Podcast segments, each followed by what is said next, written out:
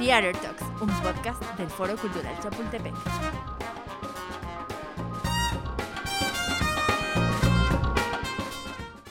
Buenos días, buenas tardes o buenas noches. Yo soy Angie Bisuet y esto es Theater Talks, el podcast del Foro Cultural Chapultepec. Hoy tenemos dos invitados con los que hablaremos de el cine, el teatro, la televisión, ser actores, el doblaje y la paternidad. No se pierdan esta divertida entrevista que hicimos con estas dos extraordinarias personas. Con nosotros, César Ferrón y Sergio Saldívar. Bueno, pues como pudieron ver en nuestra presentación, hoy tenemos a este invitadazo de lujo. Vamos a ver si se, si se conecta nuestro siguiente invitado también. Pero bueno, ahorita vamos a empezar con César Ferrón, que es un honor para mí tenerlo en este podcast, porque él hace otra cosa de la que no hemos hablado, aparte de otras cualidades que tiene, pero él también escribe, entonces hoy vamos a hablar de muchas cosas relacionadas con eh, lo que él hace y de lo que él nos puede enseñar y hablar un poco. ¿Cómo estás, César? Muy bien, muchas gracias, Angie, gracias por la invitación.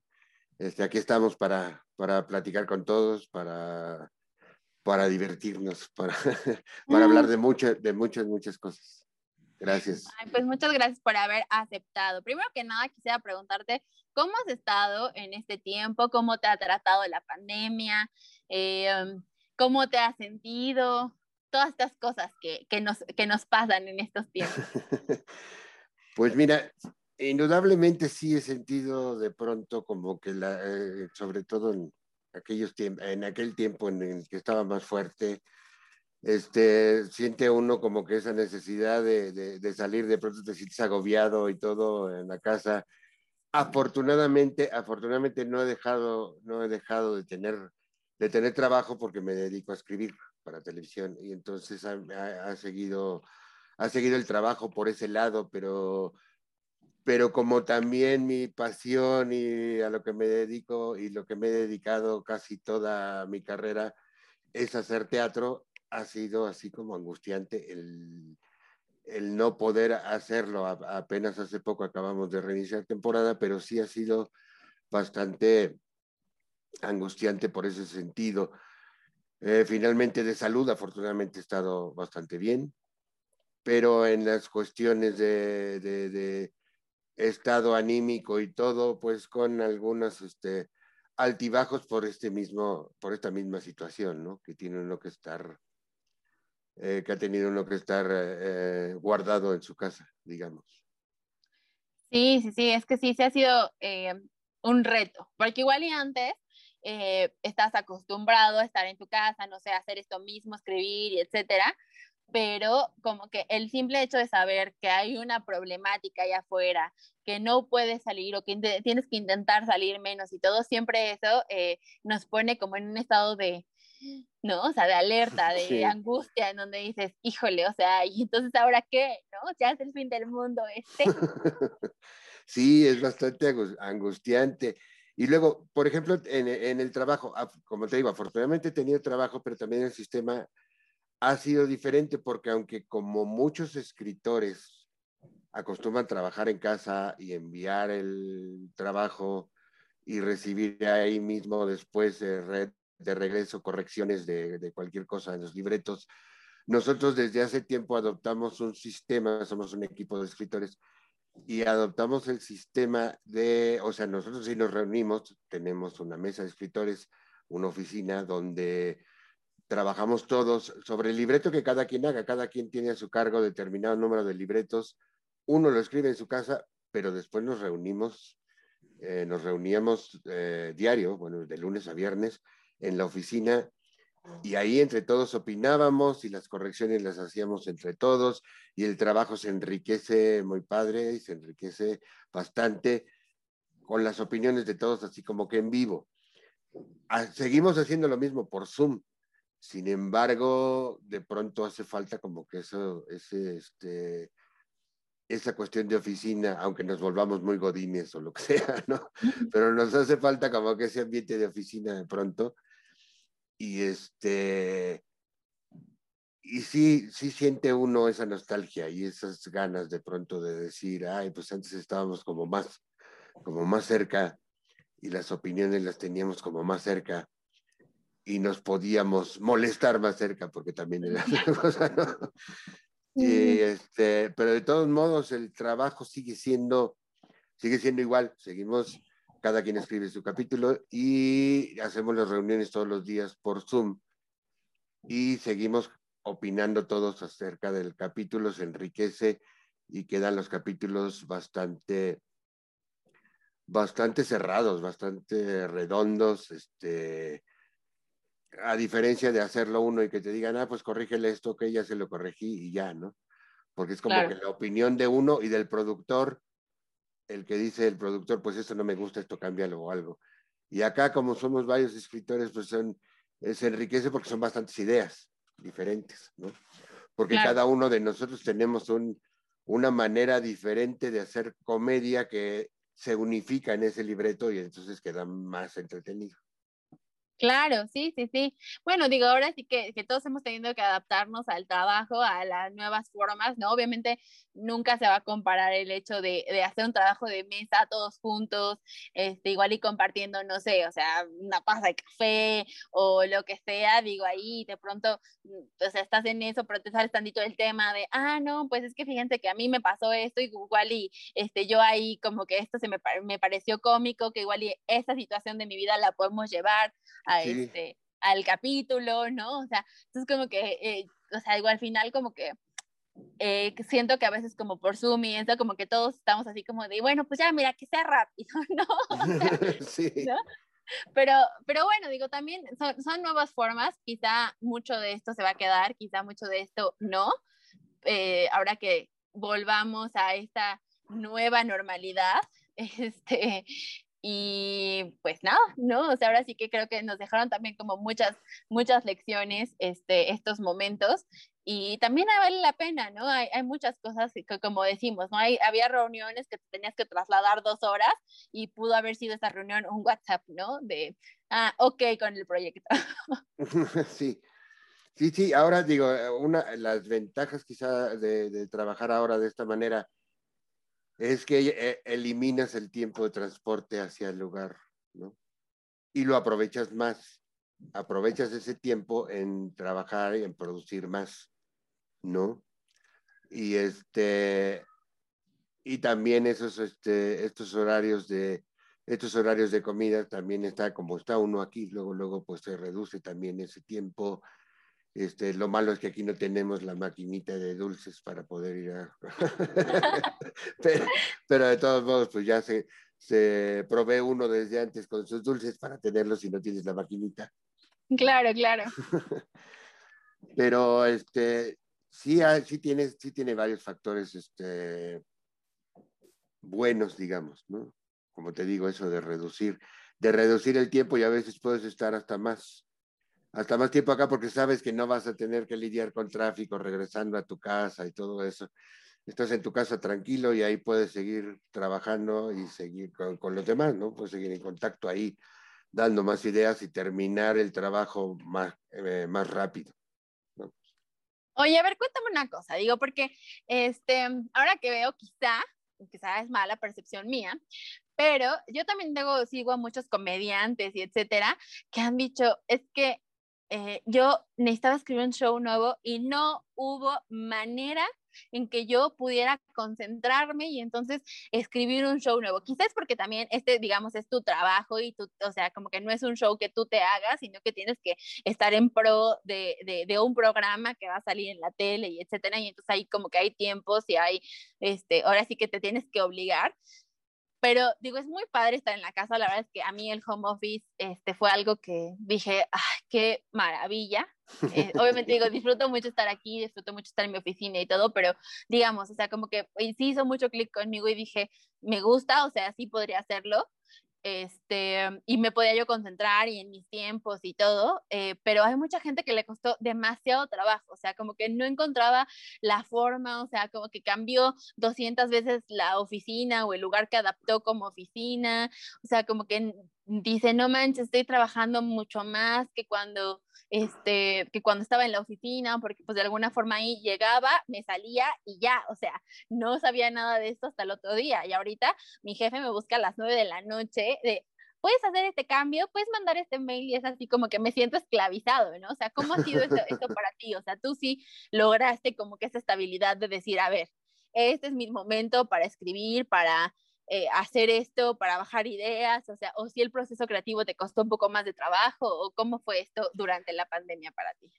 A mí de alguna manera también me, digo, creo que a varios de los, de los eh, del equipo de escritores nos agradó, nos, eh, nos eh, benefició en varios aspectos, muchas veces también porque de pronto, no sé, si hayas escuchado, es muy clásico que digan que los que se dedican a la comedia son algo neuróticos.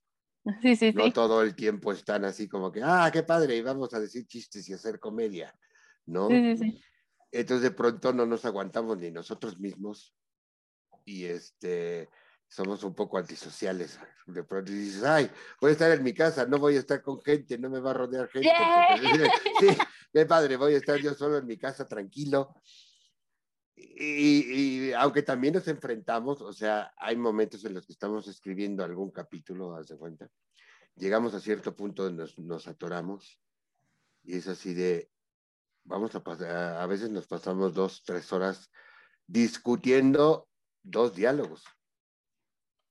Este diálogo así, no, así no, porque esto no queda, no, no, no funciona.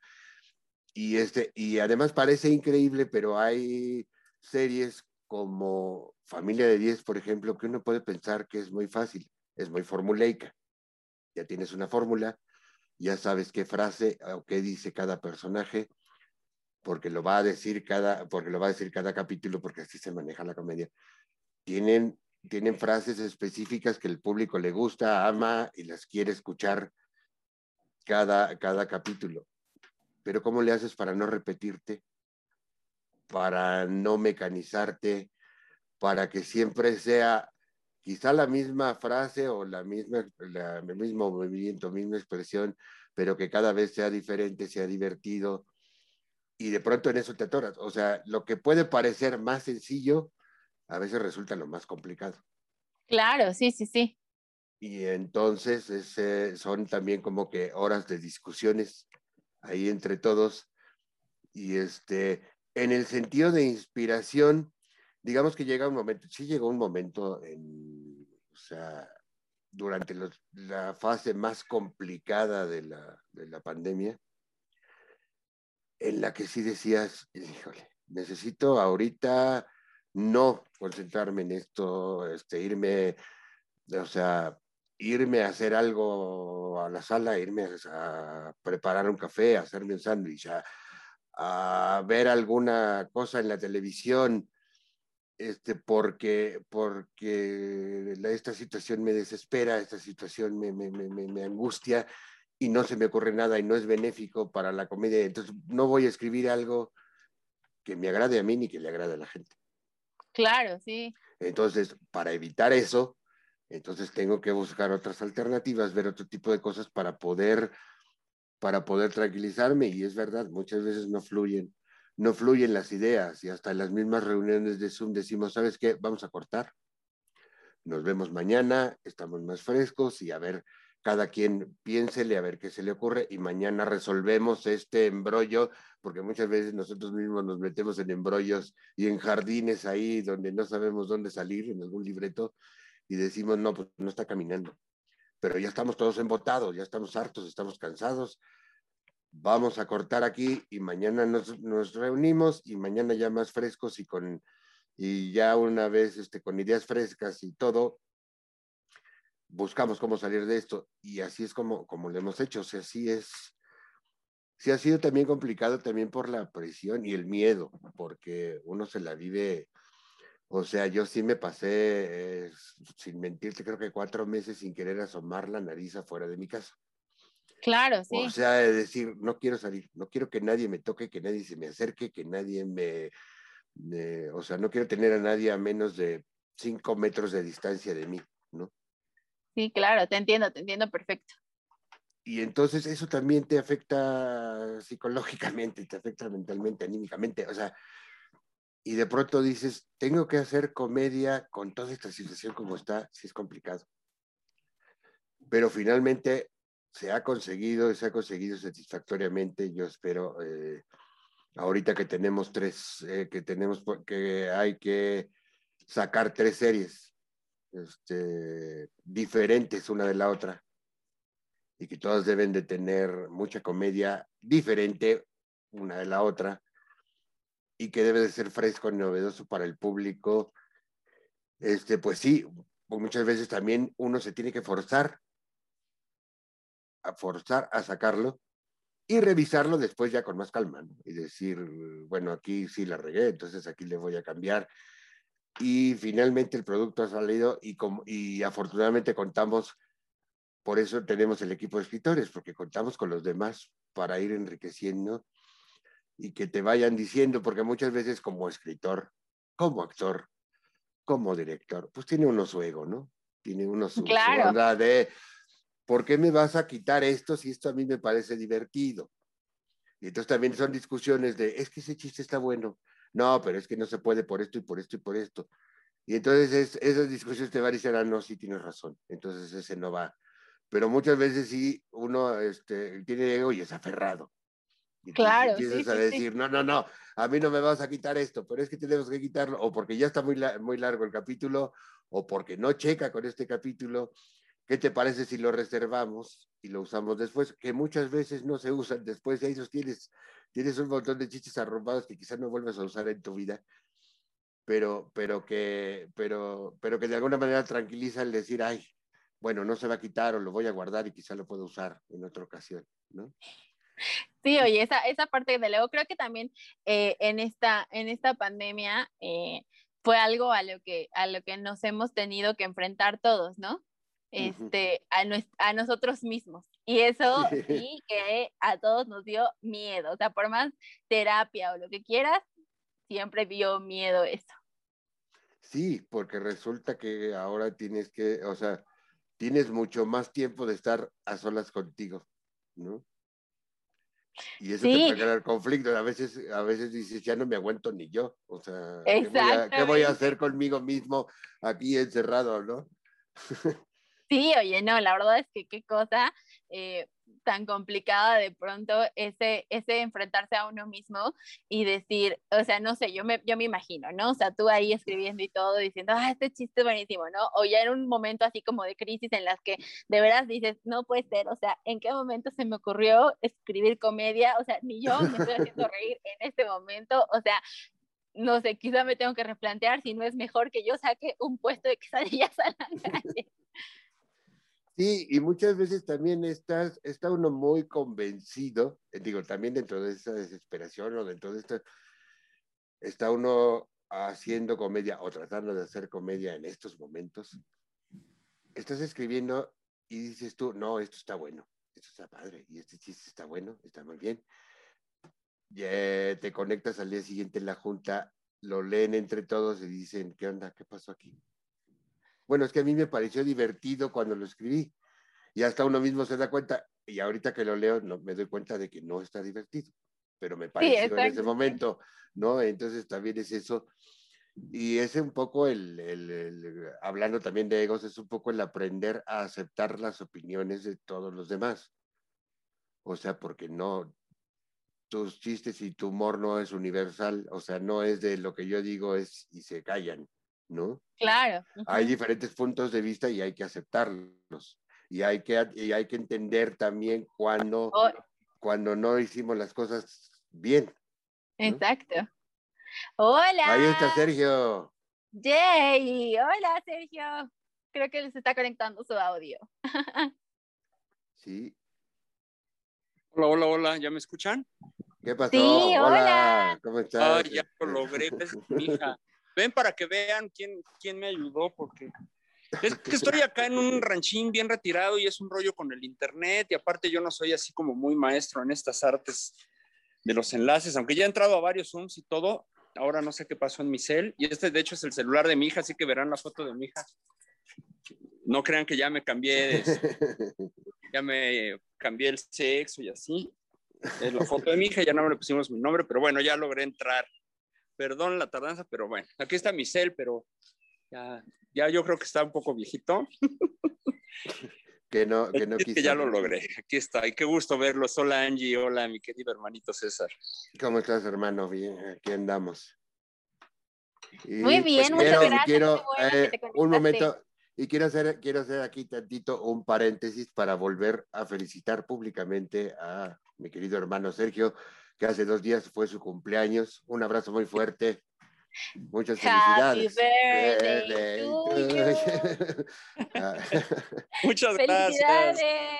Gracias, preciosa. Muchas gracias. Gracias, hermanito. Sí, sí, sí. Así es. Estamos ahorita de festejo. Fue el 2 de junio, pero seguimos todo el mes voy a festejar. Como debe ser. Qué bueno, muy bien. Pues cuéntenme, ¿qué, cuál, qué, me perdí? ¿O de qué han hablado?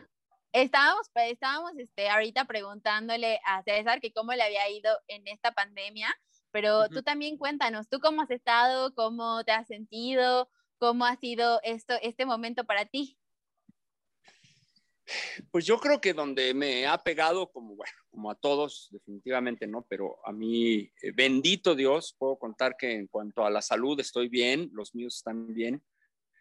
Sí ha habido gente de mi familia eh, cercana, he tenido enfermos, he tenido decesos. Falleció una media hermana mía hace un mes de COVID. Falleció una tía de Acapulco, una prima de Acapulco y un primo de Acapulco también de COVID eh, a principios de año. Pero este, bendito Dios, mis padres bien, que ya son octogenarios, pero bien, estuvieron guardados. Qué bueno. Yo digo, lo siento mucho por la gente que se me adelantó pero creo que no todos, aunque sea mi familia y todo, y en paz descansen, pero no todos de repente eh, creímos en lo mismo, mucha gente no creyó en esto, mucha gente no tomó las precauciones necesarias, mucha gente se reunió en Año Nuevo y hubo quien la libró y bueno, en caso de mi familia no la libraron tres personas, en mi familia Acapulco, pero de este lado, pues sí, creo que sí tomamos. Yo, yo desde que empezó la pandemia el año pasado, mis hijas ya no las mandé a las escuelas. La, la, que vieron ahorita de secundaria hasta me la hizo de jamón. Me dijo que ella sí necesitaba ir y que tenía unos trabajos pendientes. Dije, me da mucha pena, pero ya no vas. Me van a regañar. Le dije, pues me los echas a mí, me echas a tus maestros. Pero la última semana famosa esta después del puente, yo ya no las mandé hemos estado muy herméticos aquí en este lugar que ven ahorita, bendito Dios lo tenemos, entonces hemos estado muy alejados de, la civilización aquí en el campo, guardados. Los pros, pues es la salud, que bueno, obviamente es lo más importante. Y le doy gracias a Dios de que estamos todos sanos, mis hijas, este, mis papás y su servidor estamos sanos. Los contras, bueno, no tan contras, porque aunque yo estuviera en México, no había chamba de todos modos. O sea, entonces, pues mejor me guardé. La verdad es que sí, no hubo. De repente por ahí me salió, como dice el dicho, de repente me salió, bendito Dios, a fin de año la novelita de. Este, hice un cachito, unos capítulos en. ¿Cómo se llama mi novela? Ya se me olvidó, amor. En vencer el desamor. Ya mi hija está más al tiro. Entonces hice vencer el desamor y cositas y algo de doblaje, que bendito Dios también hago doblaje de voces. Pero pues como ustedes saben, y creo que básicamente el tema de esta entrevista es, teatral, pues el teatro hemos estado cerrados, hemos estado completamente cerrados. Ha habido valientes que han abierto con un aforo muy chiquito, ¿no? Y pues, como ustedes sabrán, el 30%, híjole, pues necesitas, aparte de ser muy valiente, yo creo que tener ahí pues, buenos ahorros, porque de otra manera está muy cañón. Entonces, obviamente, la gente con la que yo he trabajado, este, básicamente estaba yo con dos empresas diferentes antes de que empezara la pandemia, ¿no? El señor Ortiz de Pinedo, que ustedes conocen bien, ya que trabajamos juntos en el Fantasma en el Espejo, con mi Angie y obviamente mi querido César. Y luego estuvimos haciendo cosas de papá y mamá y otra empresa con la que estuve también trabajando. Y ninguno de los dos este, se han aventado a, ahorita con, el, con lo permitido que se de y todo, pues, dicen vamos a pagar casi casi nada más la renta del teatro y por ahí cartera de acomodadores, taquilleros, bla, bla, bla, y ya ni para ni los sueldos, porque aunque digamos, porque todos dijimos, bueno, nos aventamos cooperativa y eso, pero no es tan sencillo, o sea, a lo mejor podemos hasta no cobrar los actores, pero los gastos no salen de todos modos, y aún así, pues estás de acuerdo que tenemos que comer. Entonces, hola mi vida, Ahí ya salió mi otra hija que estaba ya guardadita. Y pues hemos estado, ahorita estamos aquí los tres, este, recluidones, así, así realmente nos lo hemos pasado. La bendición, les repetía de esto, es estar sanos. Pero pues sí, yo me acabé mis ahorros, pedí un préstamo y estamos, hemos estado subsistiendo, ¿no? Y vendiendo cosas, vendiendo cosas que, bueno, para eso son, pero a fin de cuentas, pues sí te va espantando cuando te vas deshaciendo de cosas y vas teniendo ya menos lana y dices, y pura salida de varo, ¿no?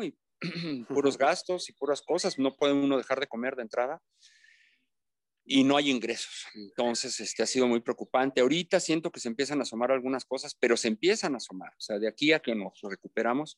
Entonces, la parte donde, por tu pregunta, la parte donde me fui muy golpeado, pues es la laboral, ¿no? En cuanto a la, economía. Pero estoy muy agradecido con Dios porque estamos sanos, estoy muy agradecido con Dios de, de que también nos ha permitido familiarmente entrar en consensos, de familia, en pláticas, en renovación de cosas, de de vida, de familia, de criterios, de valores. Y nos oigan los pajaritos. O sea, también esto es una bendición. Yo trabajé mucho para tener esto durante muchos años. Yo son 39 años de carrera. O sea, este año, en noviembre, cumplo 40 años de dedicarme a esto. Empecé muy chavito. Y este, este lugar fue hecho así. Una piedrita. Tú también, hermano. De hecho, nos conocemos desde por ahí de esas épocas, muy chavos. Sí, más, de 30, más de 30 años ajá, más de 30 años hicimos esta cosa que, en el, que en el, lo hicimos en el Silvia Pinal, que ahora es un, un, templo o algo así, pero era el Teatro Silvia Pinal, ¿te acuerdas? Lo estrenamos nosotros, de hecho, César. Sí. Fue la primera obra que se hizo cuando, cuando se estrenó ese teatro. Recién, recién hecho. Recién, recién hecho. Estrenamos las instalaciones, estrenamos el escenario. Entonces, este, pues hemos estado en ese proceso de, renovación, de, muchas cosas bellas. Y te, ah, te decía que este lugar pues sí, ha sido así, que salía una novela y le ponía dos piedras más, y salía un teatro y le ponía otro cacho de barda. Y bendito Dios lo tenemos, es, es una bendición porque pues estamos en el encierro y no tan en el encierro, ¿no? Nada más volteas para arriba y, ya no estás encerrado, hay flores, hay árboles, hay oxígeno. Eso nos ha permitido realmente estar bien. Yo me siento muy agradecido, muy bendecido y a pesar de las depresiones que entran de repente por la falta de trabajo, esto pues es, eso es lo que te apoya, es donde, donde te apoyas y es lo que te compensa tu gente, tu familia y tu, tu, tu hogar, ¿no? Y es de donde te puedes apoyar, donde debes apoyarte, de hecho, y, y, y bueno, en lo personal yo creo mucho en Dios, yo, yo, yo hago mucha oración y, y, más que nada agradezco, agradezco, antes de quejarme lo que no tengo, agradezco lo que sí tengo. Entonces, claro. pues así ha sido, mi querida Angie. Muy bien, pues digo, me da gusto verlos a los dos bien, que sus familias estén bien, por lo menos el círculo, digamos, como más cercano.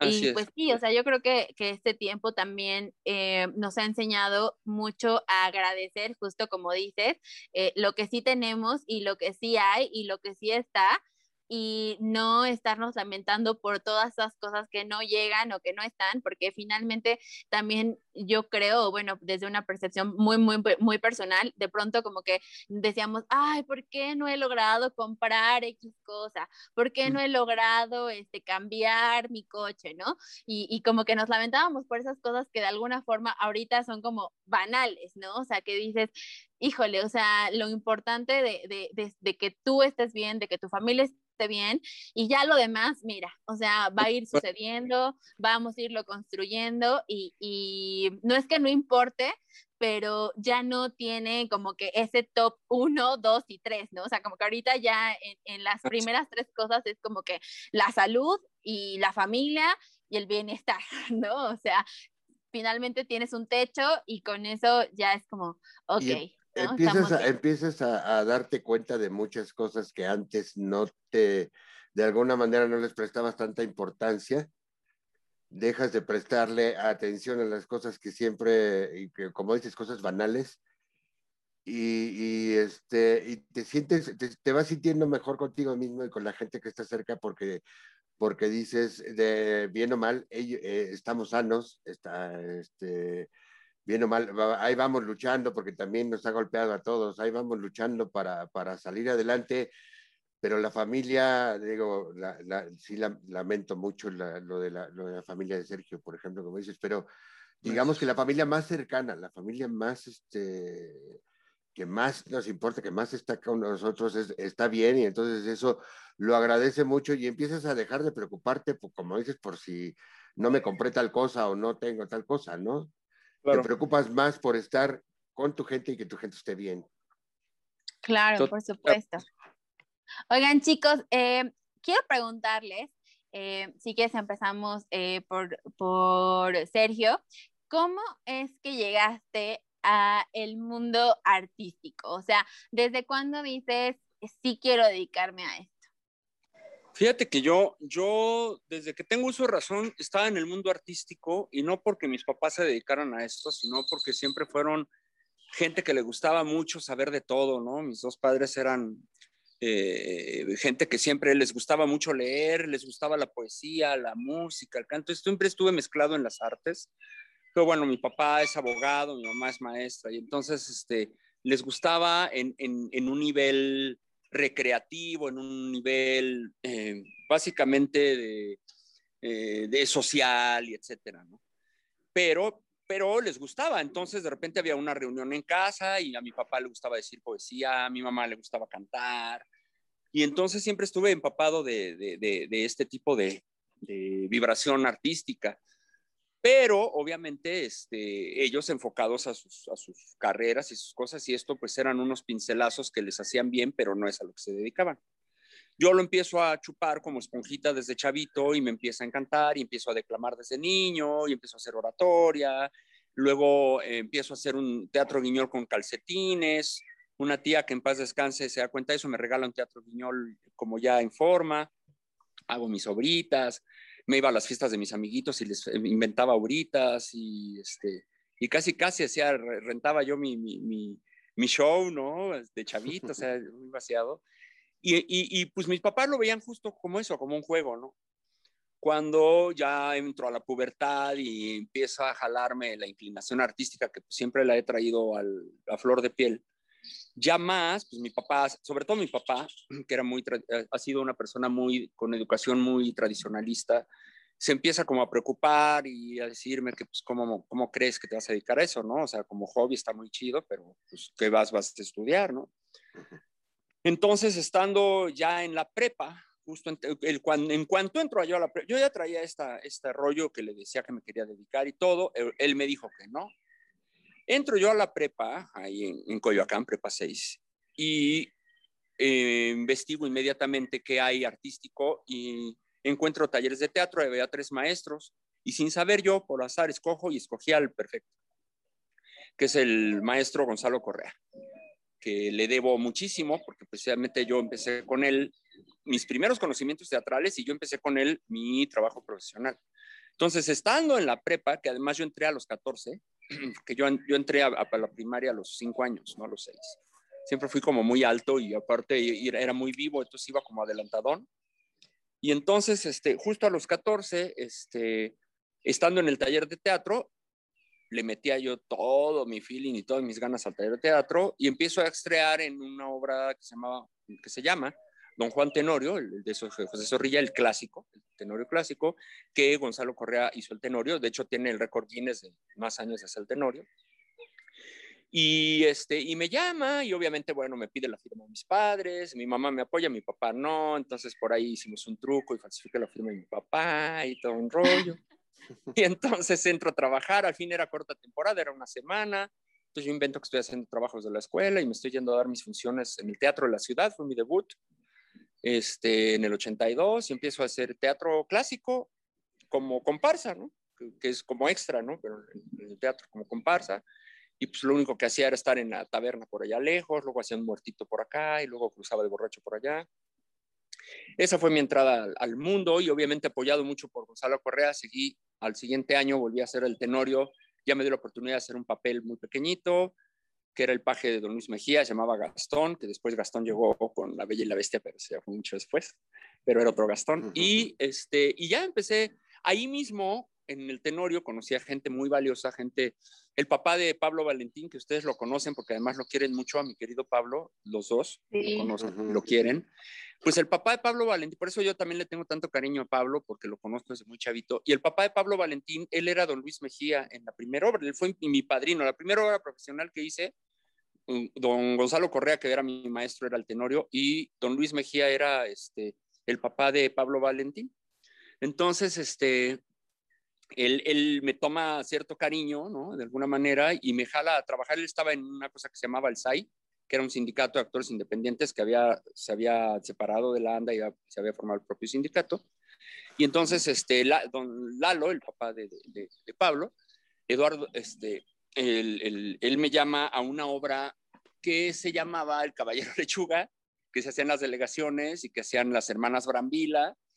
Y yo era el Caballero Lechuga, que era un príncipe y, bueno, era un niño gordito que después se transforma como en héroe y en príncipe de la nutrición y la bruja que, de la, que, que, te daba el alimento chatarra era ni nada más ni nada menos que la mamá de Arturo Peniche, Mari Peniche, que, quiero con mucho, que le tengo mucho, mucho, mucho cariño. Entonces ahí empecé a hacer teatro infantil y luego en esa misma obra, El Tenorio, eh, conocí, que en paz descanse, a Carlos Magaña, que fue una de las, ha sido históricamente una de las mejores voces del doblaje de México, y me invitó a ver cómo se hacía el doblaje y empecé a hacer doblaje también, todo en ese año, a los 14, en el 82, muy chavito, empecé a hacer también puras voces que se llamaban de ambiente, que ya no se usan ahora que se hace el video, porque ahora tú grabas solo en un estudio y los ambientes los meten de pista y todo un rollo.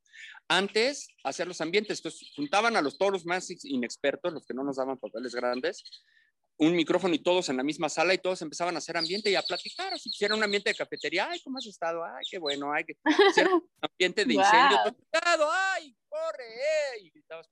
Así empecé a hacer doblaje, ¿no? Y, y, pues de ahí me dieron un papelito. Mi primer personaje fue un cuate que vendía hot dogs y le decía con mostaza, y fue todo lo que en toda la película que decía.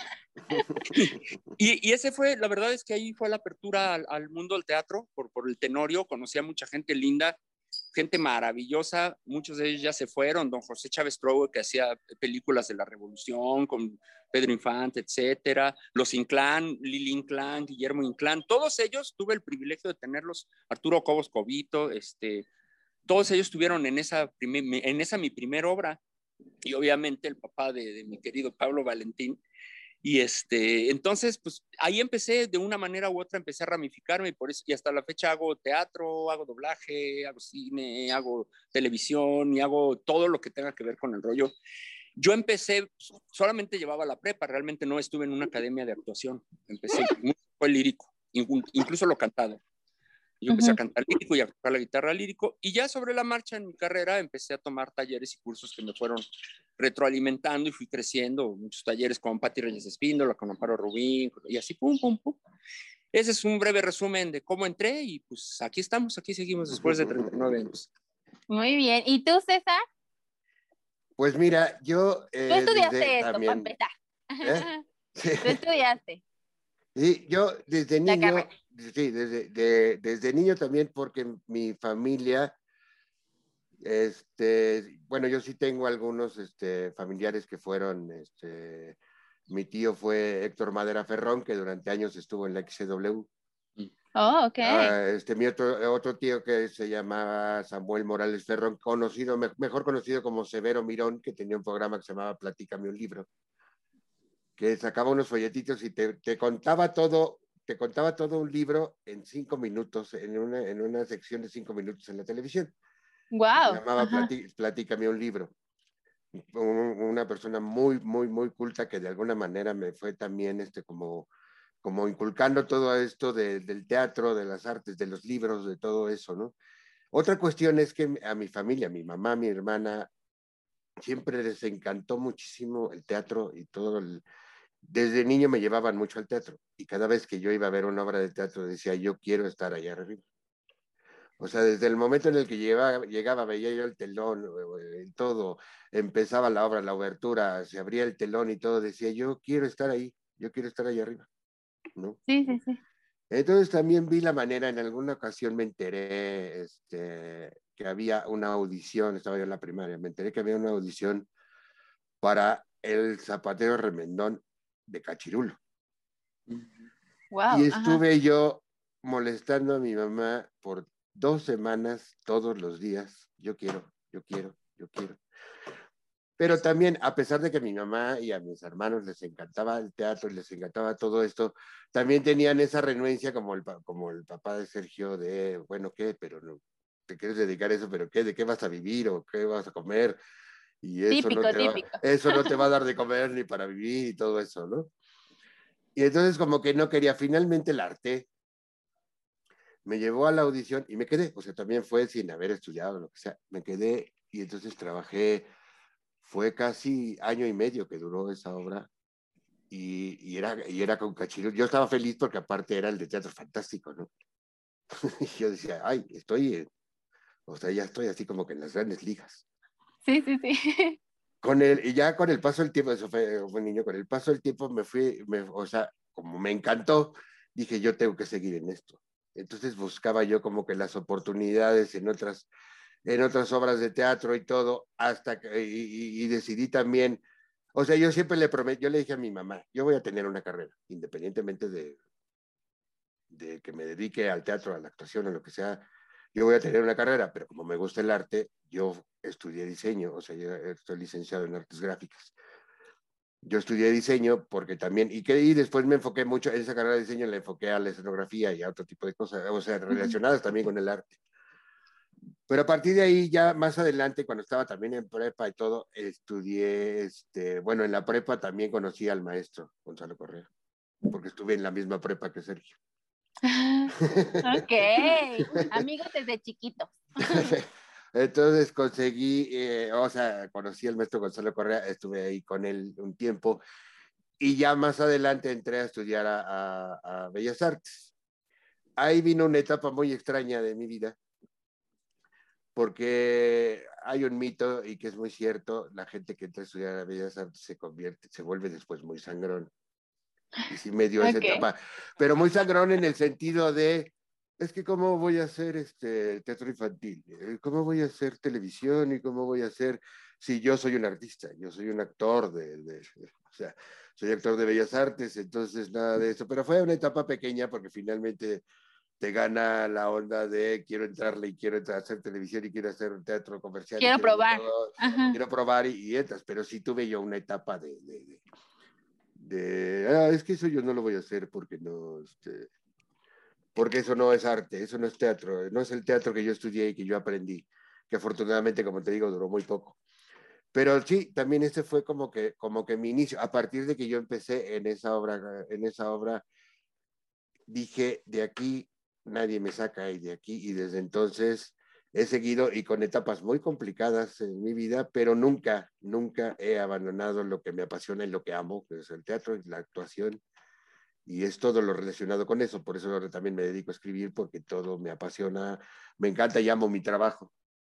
A Claro. pesar de, a pesar de tener eh, este, momentos difíciles como los que estamos pasando ahorita, es lo que yo amo y es lo que yo decidí hacer y, es, eh, y, y, y, me, y, me, voy a morir haciendo lo mismo siempre porque es mi pasión y es lo que siempre he amado. Claro, porque digo, al final del día, y es muy importante también este hecho de decir, a ver, o sea, hay que hacer lo que uno eh, quiera, o sea, lo que te mueve adentro y lo que dices, esto es lo que a mí me gusta, eso es lo, que hay que perseguir, es lo que hay que hacer, ¿no? O sea, porque si nos vamos así como por complacencias de justo, ¿no? O sea, porque es algo que a todos nos, nos ha pasado, ¿no? De, y, pero es que de qué vas a vivir y es que de qué vas a comer. Bueno, pues igual hay abogados o doctores que no son exitosos, que no tienen, que al final se tienen que dedicar a hacer de tristemente, no sé, ¿no? Otra cosa, taxistas o poner otro negocio o lo que sea, ¿no? Pero si es algo que te mueve y estás dispuesto a pagar el precio, o sea, yo creo que sí es muy importante seguir nuestros sueños para al final ser personas completas, ¿no? O sea, digo, ustedes ahorita ya este, son papás y etcétera, y qué, eh, qué otra... Eh, satisfacción o qué otro ejemplo podrían darle a sus hijos que decir, a ver, o sea, yo soy una persona plena, realizada, ¿Por qué? Porque seguí mi sueño e hice eso que a mí me gustaba y que me llenaba pasión y hoy en día puedo decirte, lo puedes seguir haciendo, ¿no? Entonces, creo que eso es súper, súper importante. Sí, sobre todo... Porque... Ay. Perdón, perdón. Te escucho eh... a mí. Ahorita les, ahorita les digo yo. digo, sobre todo porque, y digo, Sergio estará de acuerdo conmigo y tú también, o sea, es esa satisfacción de decir, todo lo que tengo yo ahorita es de lo que he trabajado. Nada me, nada me han regalado. ¿no? Nada me lo han regalado. Todo lo que yo tengo y lo que he conseguido, poco o mucho, y de lo que puedo gozar y de lo que puedo yo, de alguna manera, como hace rato te comentaba acerca de los egos, lo que yo quizá, y puedo decir esto, esto lo hice yo, ha sido por mi esfuerzo, ¿no? Y ha sido porque jamás me he rendido en hacer lo que yo he querido. Me ha costado, me ha costado muchísimo, pero lo tengo gracias a que nunca, nunca he abandonado ni me he rendido en lo que yo quiero hacer. Claro. ¿Qué nos ibas a Sí. comentar, Sergio? Fíjate que, que, que ahorita, ahorita que dijiste eso, déjame decirte, bueno, les comenté de que no les gustaba a mi, a mi papá, pero yo terminé la prepa y me fui a estudiar leyes a la UNAM. O sea, yo ya, yo hice la carrera en, en la UNAM de leyes, pero la hice porque, por mi papá. O sea, por eso lo que tú acabas de decir es muy importante. Yo apenas lo hablaba con mis hijas y les dije, eh, no tanto como, como un desperdiciado el tiempo, porque a fin de cuentas a todo hay que sacarle provecho y dices, bueno, es cultura general, lo que tú quieras. Pero la verdad es que sí, yo hubiera preferido, si hubiera eh, pensado bien las cosas, hubiera preferido usar ese tiempo que invertí en, en estudiar la carrera de leyes en cultivarme más en lo que a mí me gusta y en, y en meterme a hacer más cosas. Y tal vez si ahorita he conseguido un nivel o he logrado cosas, pues tal vez estaría más a- adelante o más arriba todavía si hubiera empezado antes, ¿no? Y yo le dediqué pues varios años todavía de mi vida a la carrera de leyes, estudiar la cosa que jamás ejercí ni ejerceré ni nada. Entonces, Claro. este, ay, Gerard, Se le fue, va la- a se acabar fue la la pila de tu cel. Perdón, ¿sí me ven todavía ustedes? Ya no, No te, te vemos, pero vemos. sí te escuchamos. Ah, bueno, Sí a te ver, escuchamos. espera, Ajá. si no vuelvo a entrar si se me cortan, lo que corre mi hija. Y entonces, bueno, rápidamente, a- con mis hijas he hablado eso, les digo, pues yo las voy a apoyar. Obviamente, una está todavía en la primaria y la otra está ya en secundaria y pues obviamente les digo, la, la educación básica tienen que tenerla porque es importante que tengan bases sólidas para todo lo que vayan a hacer, se dediquen a lo que se dediquen, pero sí pienso apoyarlas a que hagan lo que quieran hacer, porque justo lo que acabas de decir, Angie, eh, tú puedes haber hecho una carrera pensando a lo mejor, no, pues en esta carrera se gana bien, o esta es tradición familiar, o, o sea, si tú escoges por la razón que sea, menos por tu convicción o porque tengas pasión por ello, se llama vocación, seguramente va a ven- van a venir frustraciones, lo vas a hacer con flojera. ¿Todavía me están oyendo? Sí, Sí, Entonces, este, la, la chamba precisamente la vas a hacer con gusto cuando tienes vocación. Y si no, te va a dar mucha flojera ir a tu chamba. Y pues sí, pues es que me tengo que ganar los pesos, ¿no? Y etcétera, y ni modo. Y todo se vuelve un ni modo. En, en cambio, eh, lo, lo decía César hace rato, muy bien dicho, pues hago mis cosas con pasión, ¿no? Esa es la gran diferencia. Gracias, hijita. Ya me conecté. ok. Ahorita Nada, yo prenderá la cámara otra vez. Exacto, sí, sí, sí. Le pongo aquí Este- cerrar porque dice se, se está agotando. Le pongo cerrar aquí. Sí. A ver, a ver, me dicen. Ah, ya estoy- apareciste, Sí, ya apareciste Ya otra otra vez. Puta, qué bueno que está mi hija porque con esto de la tecnología. Ah. Oigan, y quiero hablar un poco de su experiencia también en el, en el teatro. A ver, Sergio, tú has hecho teatro musical, y pero también Ajá. has hecho teatro de cámara, este, y has explorado como varias áreas del, del teatro. Pero quisiera que me platicaras un poco de tu experiencia en el teatro musical. Fíjate que, que el teatro en sí es maravilloso. A mí se me hace, aunque hago tele, hago cine y todo, se me hace maravilloso desde como espectador, que yo lo recuerdo también de niño como Cesarito iba al teatro y yo creo que, que, que esa sensación de que tienes al actor que, que conoces, que has visto ya sea en tele o en cine o que sabes de él, que lo tienes eh, casi para tocarlo, o sea, que lo estás viendo en vivo, no a través de un lente, ni de una foto, ni de una revista. Esa sensación es maravillosa. El que en el momento de repente un actor rompa la cuarta pared o se equivoque incluso, tú como espectador lo agradeces, te sientes parte de esa realidad. Y obviamente como actor, pues ese, ese es el- esa es la conexión con, con la gente, que es maravillosa. O sea, tú si estás haciendo comedia, el que, el que sueltes una, un, chascarrillín y, o es- alcances a escuchar a la gente reírse ahí delante de ti de lo que tú acabas de decir, o que escuches a la gente jalar moco porque está conmovida o está llorando de algo que dijiste, esa sensación es maravillosa.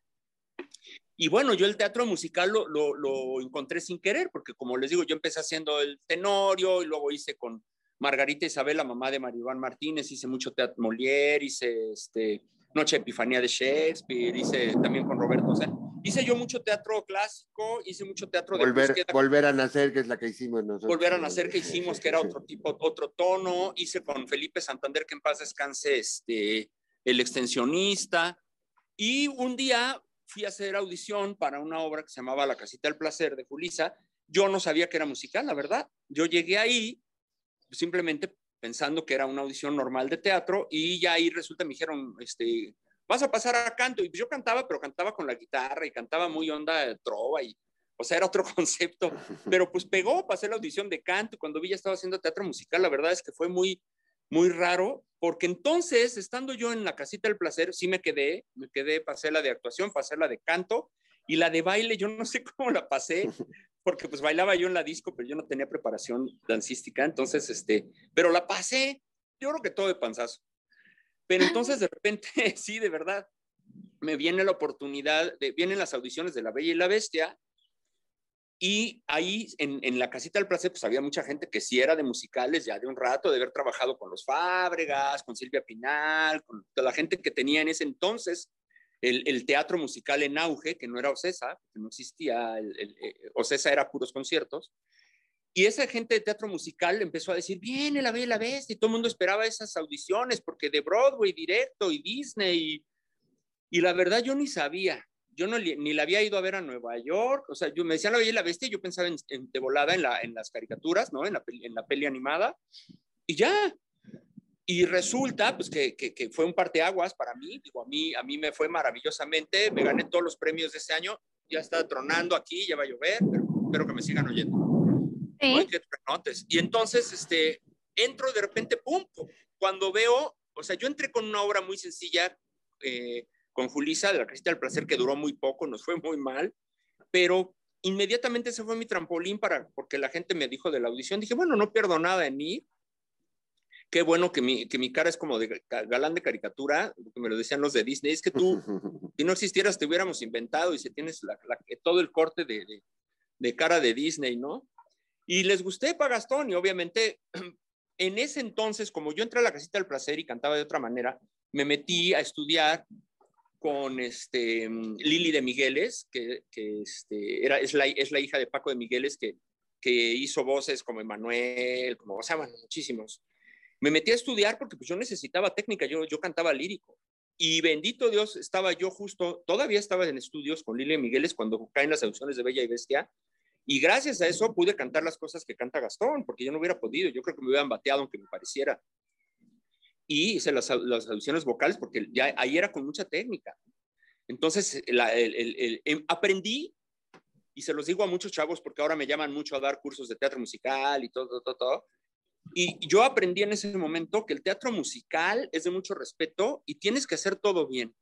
Porque también me he dado cuenta que el teatro musical actual, si tú eres un gran cantante, pues te perdonan que medio bailes o que medio actúes.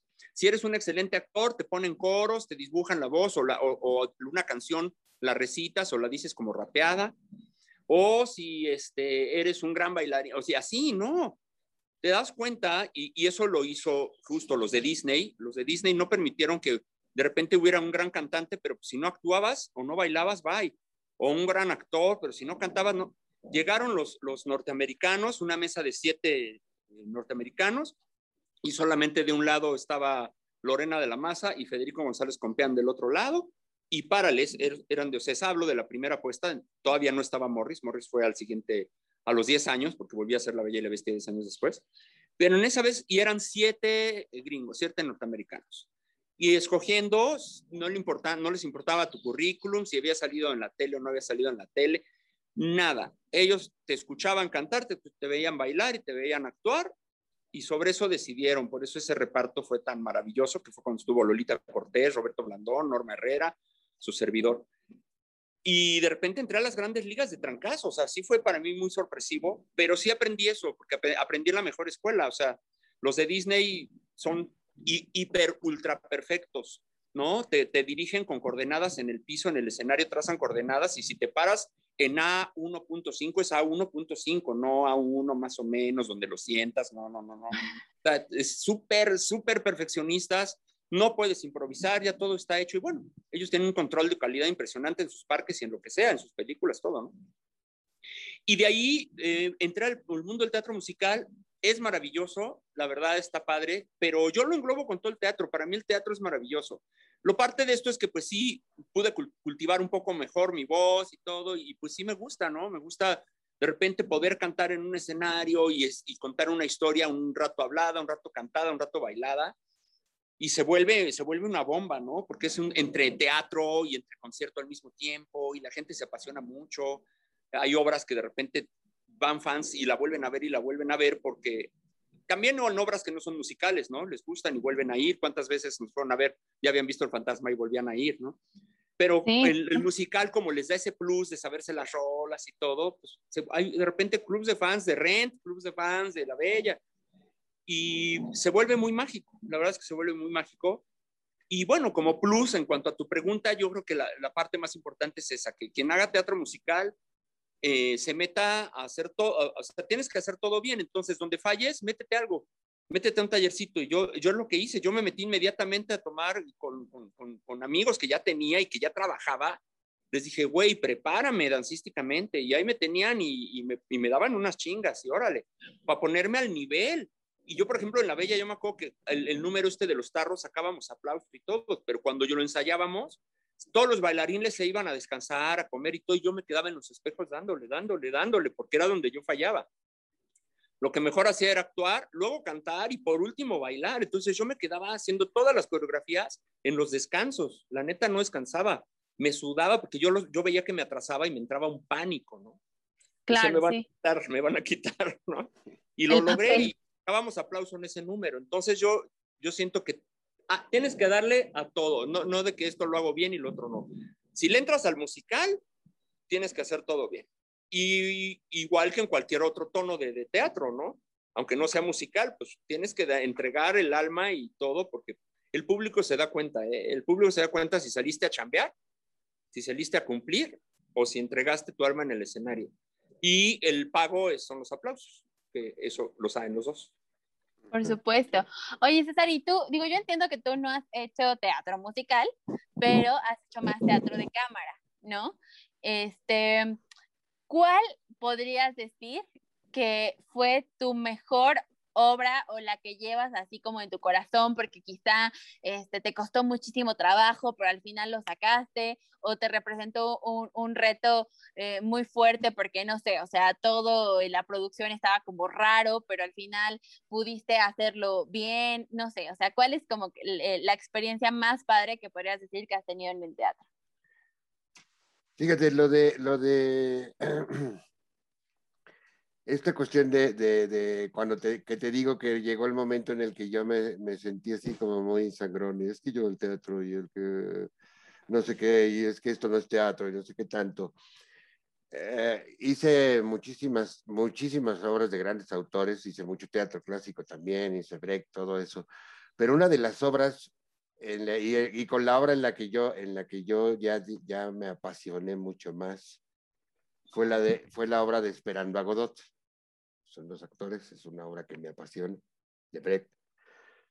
En esa obra fue donde también, es una obra que ha representado un reto muy, muy, muy, muy grande para mí, que me llevó muchísimo tiempo de trabajo, tanto de mesa como, como ensayos, donde también me la pasaba yo hasta, incluso llegando a mi casa, este, repasando los textos, porque el montaje el montaje, como, como, como lo dirigió, que fue Julio Castillo, como lo dirigió, te exigía demasiado. Era, era, era una exigencia tanto física como mental. Era un montaje que yo considero que fue diferente a, los, a otros que he visto, uh -huh.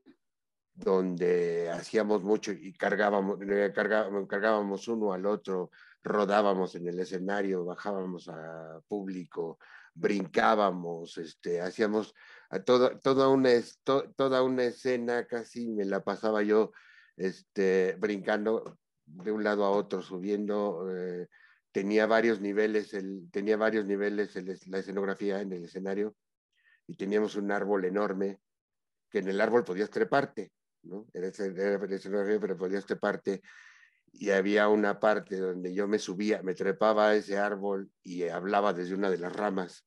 Me sentaba en la rama, me paraba en la rama, este, incluso hasta, hasta me colgaba, me agarraba con, como perezoso con los brazos y las piernas y me aventaba fácil como 15, 20 textos colgado así.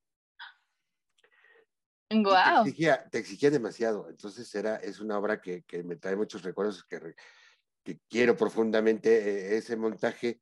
Y otra de las obras es la que ya ha mencionado aquí este, Sergio, donde tuvimos el gusto de trabajar y donde estuvimos en, en ese precioso teatro que es El fantasma en el espejo. Y justo de eso, eso disfruté muchísimo, disfruté muchísimo porque también era, aparte que me divertía, pues era representar diferentes personajes y lograr que la gente se creyera cada uno y que nos pasaba mucho que al final decían y los demás, porque pensaban que había más actores, ¿no? Lograr que la gente te creyera, que, o sea, creyera que eran otros actores los que interpretaban ese, es algo que te llena, definitivamente, ¿no? Claro, justo es, otra, es otra de las obras que he disfrutado bastante, aparte de trabajar con ustedes, que es otra cosa muy mm. padre. Gracias. Sí, fíjate que esa era mi siguiente pregunta, porque el fantasma, y lo hemos hablado con, con este con Mahul y lo hablé con Kanek, este, el fantasma fue un reto para todos. Desde la escenografía, desde todo lo que tuvimos que hacer en el teatro para que esto fuera un oscuro total, o sea, que no se metiera ni un rayito de luz por ningún lado. Eh, yo creo que el montaje fue también muy complejo por, por todo lo que tenía que pasar, de que había interacción en la sala, eh, de, de, todos los trazos, digamos, o sea, de bueno, pues esto sale por acá y entra por acá y entonces se espera en este lugarcito y momento hasta que le toque este, la interacción, o sea, todo eso fue como muy, muy, muy complejo. Pero ¿cuál fue eh, su experiencia en esta, en esta obra? Y ya habían ustedes hecho antes terror. Si quieres empezamos contigo, César. Yo terror no había, no había hecho. Eh, llegó una etapa en mi carrera en la que yo, yo queriendo ser el actor serio de, de todo eso, en la que de pronto descubrí que funcionaba más en comedia. O sea, la gente de por sí ya me veía y se reía de mí, ¿no? pero no. me di cuenta que yo funcionaba más para la comedia y entonces dediqué también mucho tiempo en, en trabajar comedia. Digo, trabajaba también en ese tipo de teatro, pero lo que más, este, lo que más trabajaba yo era, era comedia.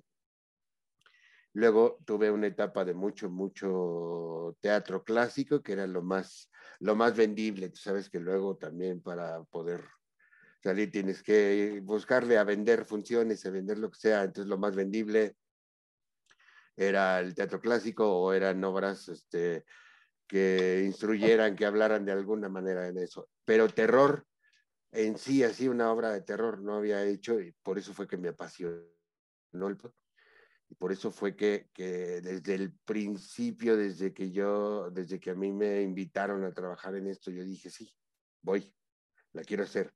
Aparte el texto me gustó, me gustó la idea de, de, de representar este, diferentes personajes y ya más adelante, cuando se reunió todo el elenco, también me gustó el elenco y dije, qué padre trabajar con todos ellos. Qué padre trabajar así porque, porque sin mentirte, no me va a dejar a mentir Sergio, era un trabajo bastante bonito, bastante armónico, que no siempre se da en las compañías. No, que no siempre puedes trabajar tan a gusto y ensayar y eh, irte de gira y estar tan a gusto como, como acá, ¿no? Que, que, que siempre hubo como mucha, amistad, mucha unión, mucha camaradería y muchas ganas, muchas ganas sobre todo. O sea, siempre, cada función era así de... Y, más que Sergio y yo fuimos los únicos en hacer todas las representaciones. Los únicos dos actores que estuvimos toda la temporada completa. Oigan, y creo que ahí, o sea, como como decía este un poco Sergio, ¿no? O sea, este la, a veces ese incentivo que les da a ustedes el público es que, que lloren o que se rían y todo, pero aquí el incentivo era que gritara la gente. O sea, yo me y eso era que- tan divertido. Sí, sí, sí, no- yo nos, nos subíamos, este, Gaby, Daniel, Pedro, Ceci, o sea, hacía las escaleras justo cuando sabíamos iba a caer el grito y entonces como que estábamos nada más así como expectantes a que cayera, ¿no? Ya si caía era como, ah, bien, ¿no? Y cuando no caía era como, ¿por qué no, por qué no gritaron, no? O sea, como que, ¿qué pasó? Pero, o sea, yo creo que, no sé, de 60 veces que yo estaba aquí en la, en la obra, o sea, 59 cayó en el momento que tenía que caer, ¿no? Y yo creo que eso era como lo más satisfactorio para todos. O sea, digo, sabíamos que la gente sufrió un poquito, pero finalmente pasaban un momento espectacular. Sí. Pues Sí, ahora- lo- que me- no sé, bueno, no sé si ya acabó Cesarín. No, ya, adelante. Es que ahorita justo lo que mencionó Angie, este, es un fenómeno justo que, que solo lo da el teatro, ¿no? Entonces, eh, es, es, eh, es maravilloso porque no hay función, aunque hagamos la misma representación durante un año, dos años, lo que sea, ya tú has estado también en obras de mucha duración, mi querido César, no son iguales, porque el público no es igual, esa es la maravilla. Ahorita que dices, Angie, que a veces esperabas y dices, van a gritar y hoy no gritaban, y otro día no te lo esperabas y gritaban más. Lo mismo pasa con la comedia, de repente te aventabas el chiste buenísimo que sabías que, que, sacaba carcajadas y, un grillito, ¿no? Y decías, pues, ¿qué pasó? No, y a veces no es que pase nada, es que cada, cada, cada público y cada individuo es diferente y, su, su entendimiento a lo que está viendo es diferente y su estímulo es diferente y, eso también te lo transmiten y se vuelve algo, es un toma y daca de actores público y no hay función igual. Y en el, en el Fantasma en el Espejo no había función igual. Éramos muy precisos. Fíjate que hablando de Disney y hablábamos de La Bella y la Bestia, yo creo que la segunda obra que hice con tal precisión fue justo El Fantasma en el Espejo y por eso me encantó. Para mí también es, es de mis obras consentidas. Fue maravilloso que me haya invitado don Jorge Ortiz de Pinedo, porque de verdad, de verdad, reúne tantos elementos que muchos ya los dijo César. Primero que nada, la verdad, el, el, el, es una obra redondísima. O sea, ganamos el premio de la mejor obra del año, pero era de verdad, yo decía, era, es para sacarle más, es para estar más tiempo. Bueno, a, a, veces no se puede porque es cuestión de la empresa y todo, pero yo decía, es que esta obra es ma, está to, redondísima, todo. Tú dijiste, Angie, hace rato, este, desde no dejar que se filtrara un rayito de luz, hacer el oscuro total, todo el proceso de la escenografía, todos estos cambios que también para, para, el, para el, la tramoya tenían que ser precisos, porque si no chocaba una hoja con la otra hoja, y como era oscuro total, nomás oía moco, ¿no? Y es que pasó. O nosotros, sobre todo César y yo, bueno, también, también Alicia Paola, pero César y yo que teníamos más cambios y más rápidos, que los dos hacíamos muchísimos personajes. A, a, a este, Alicia hacía creo que tres, pero acá mi compadre y yo hacíamos cinco o seis cada uno. Uh -huh. Y éramos un corredero para cambiar, además muy complejos, o sea, no, no cambio de personaje, me pongo sombrerito, me cambio la peluca, no, era nariz postiza, cejas con pelos, la botarga, y, o sea, eran personajes que, que, yo creo que fue otro de los fenómenos también, ya lo mencionó César, pero quiero recalcar, lo que era maravilloso es que el público, al, cuando salíamos a dar las gracias y salíamos cinco cuates, decían, ¿y, y los demás? ¿Por qué no salen todos a dar las gracias? A mí me llegaron a decir, oye, qué mal rollo que a los demás actores, porque hacen también otros personajes bien bonitos, no los dejen salir a las gracias. Digo, ¿cuál es? ¿Cómo de qué? Sí, pues es que hay, a mí me gustó mucho fulano y el jorobado y me gustó y el, el fantasma y me gustó el manco y me gustó y les decía, pues somos nosotros, básicamente César y yo, ¿no? Y obviamente mi Alice, ¿no? Alice hacía tres, pero te digo, en cuanto a caracterización, César y yo estábamos cañones y no solo apoyados en el látex o en los pelos o en la botarga, obviamente descomponiéndonos. Y ahí, ahí fíjate que terminé de apreciar mucho a César, que yo lo conozco, ya oíste hace rato, de hace muchísimos años, sé que es muy buen actor y escritor y todo lo que tú quieras, pero al tenerlo de compañero en El Fantasma en el Espejo, lo respeté más todavía, o sea, me di cuenta la capacidad que tiene histriónica y la versatilidad que, que, debíamos de tener, sobre todo él y yo, para descomponer los personajes, para cambiar nuestra voz, para cambiar nuestro eh, rollo corporal, porque no nada más era estar escudados en, en, una nariz postiza o en un gabán o en una panza. Teníamos que hacer todo. Por eso es que la gente se desconcertaba, porque podían oír la misma voz, y aunque estés, iba a dar un ejemplo, pero no en el caso. Pero bueno, hay, hay, hay compañeros actores que sí hacen un chorro de personajes, pero la voz es igual siempre, ¿no? Ni la voy a hacer porque van, le, van a dar al clavo. Pero, pero eh, y dices, bueno, pues entonces la creación es de los caracterizadores y de los escritores pero no del actor. Y entonces nosotros hacíamos una, sí hacíamos propuestas actorales bien cañonas y por eso la gente decía, ¿y dónde está el otro actor? Claro. Entonces, en cuanto a actuación, eh, fue un gran reto, para mí fue un gran reto, lo fue para César, hicimos muy buen equipo. Justo también fue un elenco bien cerrado, bien familiar, nos, nos compenetramos más, pues te digo a Pablito, que ve la historia que también que tengo con Pablito, pero con Pablo y César hice una hermandad que no teníamos, que aunque nos respetábamos y queríamos, después del fantasma hemos logrado una hermandad muy cañona. Y el elenco en general, obviamente con todos los que estuvieron, los que sí cambiaron, ¿no? Las dos chicas y, los, los estelares y los estelares. O sea, con todos hicimos siempre buen equipo porque la producción hacía buen equipo, porque desde la cabeza venía toda esta cordialidad. O sea, es una obra en la que siempre trabajamos a gusto. Bajo tensión sí, porque hay mucha disciplina, porque tenía que haberla para que todo saliera perfecto, pero yo siempre he apreciado, y aparte estoy muy acostumbrado a trabajar bajo disciplina, entonces tenía que haberla. Si no la hay, haces las cosas y ya te equivocaste, ya falló, y no, no, no, todo. Por eso insisto en que fue una obra muy redonda, muy bien hecha. Yo no oía quejas. Las quejas que oía de la gente es que se espantaron mucho. Pero no había quejas de la apuesta, al contrario, toda la gente que me topé, y no hablo de mis cuates, mi familia, no, no, no, no, gente que, te paraba afuera y todo, todos los comentarios eran, que qué obra tan buena, ¿no? Y te digo, lo, lo, fuerte era decir, me espanté. Y este, yo, yo no había hecho terror antes. Bueno, sí, sí, sí, sí había hecho algunas escenas de terror cuando me peleaba con la mamá de mis hijas. pero de fuera. Ese es diferente. Pero es, otra, es otro escenario, ¿no?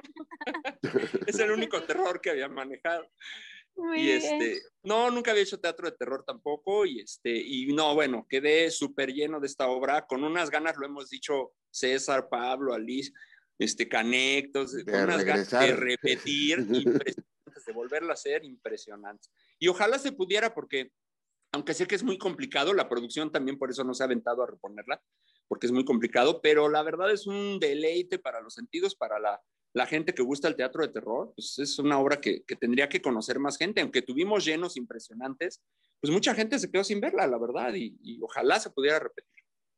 Ay, sí, ojalá. Oigan, los dos han hecho tele y los dos han actuado. Sergio más que yo. sí. sí. exacto. Pero justo este, César escribe muchísimo para tele. Entonces, eh, las dos cosas, tanto actuar como escribir, conlleva un proceso creativo muy importante. Pero, por ejemplo, este, César, tú que escribes para tantos programas y para tantos eh, diferentes, em, digamos, formatos, porque van a diferente público cada, cada show que tú haces, ¿cómo logras desconectar? Eh, a ver, ahorita voy a escribir para familia de 10 ya, desconectas como que ese mood, ¿no? Ahora voy a escribir para cambio, ¿no? O sea, ¿cómo, ¿cómo logras que tu proceso creativo sea efectivo y darle, digamos, al clavo de cada una de las cosas que escribes? Sí, sí es, este, pareciera que no, pero sí es un proceso a veces complicado porque nos ha pasado, nos ha pasado mucho, sobre todo en las juntas de escritores, pasa que de pronto estamos comentando o yo mismo escribiendo solo, como sea, que de repente escribo algo y digo, ah, no, pero esto no es de este personaje. Este chiste o esta, esta situación es de un personaje de esta, entonces eso no lo uso, tengo que usar el, lo que diría el personaje del que estoy trabajando. A veces sí hay mucha, mucho conflicto en eso porque Digo, no está uno inventando el hilo negro, toda la comedia que existe ya se hizo, simplemente tienes que irla acomodando y manejando de manera diferente para que parezca este, nueva, ¿no? Hay un dicho muy famoso que dice que los cómicos sobreviven gracias a la mala memoria del público, luego al público se le olvida tal chiste y lo puedes volver a decir como si fuera nuevo y la gente se va a volver a reír. Pero en cuanto a personajes, sí debe uno tener mucho cuidado porque son series diferentes y no puedes usar de pronto determinado chiste o determinado diálogo, porque tienen una formulita los diálogos. No puedes utilizar determinado diálogo o determinada acción con un personaje que, lo utiliza el personaje de otra serie. Entonces sí tienes que ir, este, y es un proceso que de pronto sí es, sí es complicado. Hace rato, antes de que, de que empezara bien, bien el, eh, esta entrevista, hace rato te comentaba este, acerca de, por ejemplo, en Familia de 10, que es muy formuleico y que, y que hay personajes que tienen frases específicas, pero esas frases específicas, aunque parezcan fácil, aunque digas, es que ya sé que este personaje va a decir eso. Sí, pero tiene que decir eso de manera distinta al capítulo anterior o a otros capítulos. Tiene, si va a decir ese chiste con esa fórmula, tiene que ser un chiste que sea nuevo, que sea diferente a lo que ya dijo para que, para que, para que no se oiga repetido, para que no se repita, que no diga la gente, ah, eso ya lo repitieron, eso ya lo hicieron. Es decir, sí, esa, esa acción la hace, la hace cada capítulo ese personaje, pero cada vez lo hace diferente o cada vez dice algo distinto con la misma acción o con el mismo, a pesar de la fórmula, puede parecer muy fácil, porque mucha gente puede decir, no, pues familia si siempre repiten o siempre dicen los, los hay personajes que dicen siempre lo mismo, pues qué fácil ha de ser hacerlo, pero no es sencillo. No es sencillo porque siempre cada capítulo tiene que ser lo mismo, pero distinto. Se oye raro, pero, pero sí es lo mismo, pero diferente, ¿no? Claro. Entonces sí se enfrenta mucho a este, y también en el, y también como, como actor, como decía, comentaba mi querido Sergio hace rato, a veces un chiste que tú crees y que has probado muchas veces, de pronto no funciona. De pronto, en alguna función por tal situación o porque el público está preocupado, estresado, no viene de humor, este, X cosa, el chiste no entró. Y entonces dices, ay, ¿qué pasó, no? Lo mismo pasa acá, cuando escribes encontrar, siempre ir encontrando la manera de ir este, evolucionando, de ir buscándole, aunque sea el mismo chiste, buscarle una manera diferente de contarlo. Ese es un reto y sí, este, me, me, me, apasiona, me encanta, pero sí es bastante complicado, o sea, sí cuesta trabajo. Oye, y digo, ahora que, que, mencionas esto de los chistes, porque claro, digo, aquí en el teatro lo, lo, o sea, como que la retroalimentación es muy rápida, o sea, ¿por qué? Porque o cae o no cae, o sea, o la gente se ríe o no se ríe, o, ¿no? Pero, o sea, en ese mismo momento recibes el estímulo. ¿Cómo es esa retroalimentación en la tele, porque finalmente tú ahí lo haces en el foro, lo grabas y ya cuando sale, después de que ya la edición y todo, o sea, ¿cómo sabes si sí cayó, si no cayó, si la gente le entendió? O sea, ¿cómo, cómo es esa, prueba? Bueno, ahora ya digo, el rating te dice mucho, ¿no? El rating te dice si funcionó, porque también es variable de, aunque sea la misma serie y a la gente le guste, es variable de un capítulo a otro, porque de pronto te das cuenta que un capítulo gustó más y tuvo mucho rating y otro tuvo, y otro tuvo menos, ¿no? Y este, es, e, es muy variable. Así te vas dando cuenta más o menos de cómo está el trabajo. Y ahora con las redes sociales, con la ventaja o a veces desventaja Parte de, mi, parte de mi gran depresión viene también de las redes sociales, porque ahí puedes ver eh, los comentarios del público. Y los comentarios del público no siempre son favorables, no siempre son... Y uno tiene que a veces que hacer de tripas corazón para no contestar, para no, para no engancharse en discusiones y cosas así. Muchas veces sí tengo yo ganas, que digo, no me acuerdo, porque la, finalmente las redes sociales de la, desde de la empresa o del, si es el programa de Familia de 10, pues las redes sociales de Familia de 10, y se vería muy mal que un escritor estuviera ahí contestándole al público. Peleándote. Peleándote con el público, ¿no? Muchas veces, sí, te confieso, prefiero no, no leer comentarios, o sea, no leer los comentarios, porque hay gente y por mucho, y porque sabemos que mucha gente está peleada ya con Televisa y todo lo que venga de Televisa es malo y es una porquería, un asco y lo que sea. Entonces, su, su, comentario es muy visceral, es muy hacia, hacia el sentimiento por la televisora o por X, que realmente lo, lo, lo, lo, que, lo que está viendo o lo que está sucediendo, ¿no? Pero de todos modos, o sea, vas leyendo los comentarios y así es como te vas dando cuenta si gustó o no gustó. Hay muchos comentarios muy reales. Hay mucha gente que te dice de manera amable, no me gustó esto por tal cosa. O de repente algún personaje no estuvo en un capítulo y es que me gusta ese personaje y no salió o me gusta más este personaje o tal cosa, y entonces te, vas dando cuenta para ir midiendo e ir viendo cuál personaje agrada más, qué chiste o qué situación les gustó más para ir eh, mejorando e ir dando eso y, este y pues finalmente dándole al público lo que quiere por el por el pues por el bien de todos, ¿no? Y por el bien del tanto del programa como de, de, de todo, para que todo para que todo vaya fluyendo bien entonces, esa es la manera en la que como escritor y en televisión mido, ¿no? Ahora con las redes sociales, ahora con las redes sociales, y antes era solamente el rating, ¿no? Antes era solo, o si te, o si te encontrabas a alguien que como escritor es difícil porque nadie te conoce, o sea, estás detrás y nadie sabe quién eres, ¿no? Sí, sí, Pero sí. si es como, si es como actor y estás trabajando en una serie, la, eh, en una serie de televisión, sales a la calle y la gente reconoce tu trabajo, pues ahí es donde también te das cuenta, ¿no? No es Claro. inmediato, no es inmediato como en el teatro, pero te vas dando cuenta de, que, de, de, de, cómo ha funcionado y cómo ha recibido la gente tu trabajo. Sí, ya si eres el villano, sales y la gente está de que qué mala onda que mataste no sé quién, ¿no? O sea, qué mala onda que hiciste esto, ¿no? Ay, creo que salió Sergio, Sergio, ahorita. Sergio se fue, a ver si ahorita regresa. Oye, y otra cosa que me da como mucha curiosidad. Ahora, ¿cómo le hacen con el tema de la corrección política? Esa es otra, esa es otra cuestión. Hace tiempo yo escuché a alguien que de alguna manera es cierto, pero finalmente tienes que buscar la manera, pues es tu trabajo y tienes que buscar la manera de, de, de, de, de seguir haciéndolo.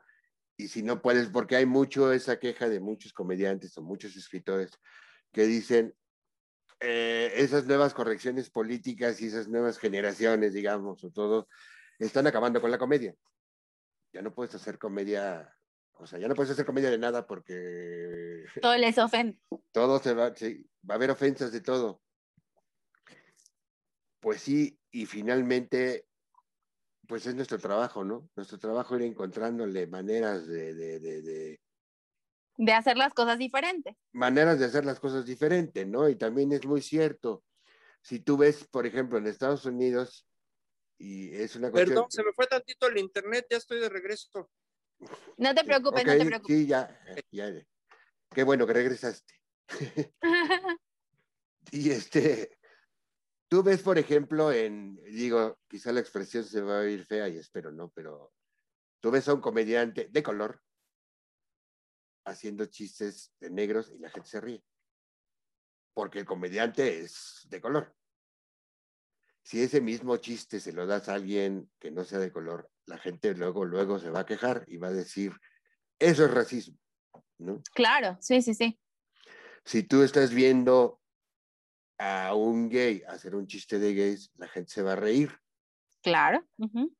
Si tú pones a alguien que no sea gay haciendo un chiste de gay, es que es te incorrecto. estás burlando, es incorrecto, es todo. Entonces, es ir buscándole la manera. Sí se nos ha presentado complicado, porque de pronto llegó un tiempo en el que podías hablar de ciertos temas políticos que hoy están vetados también.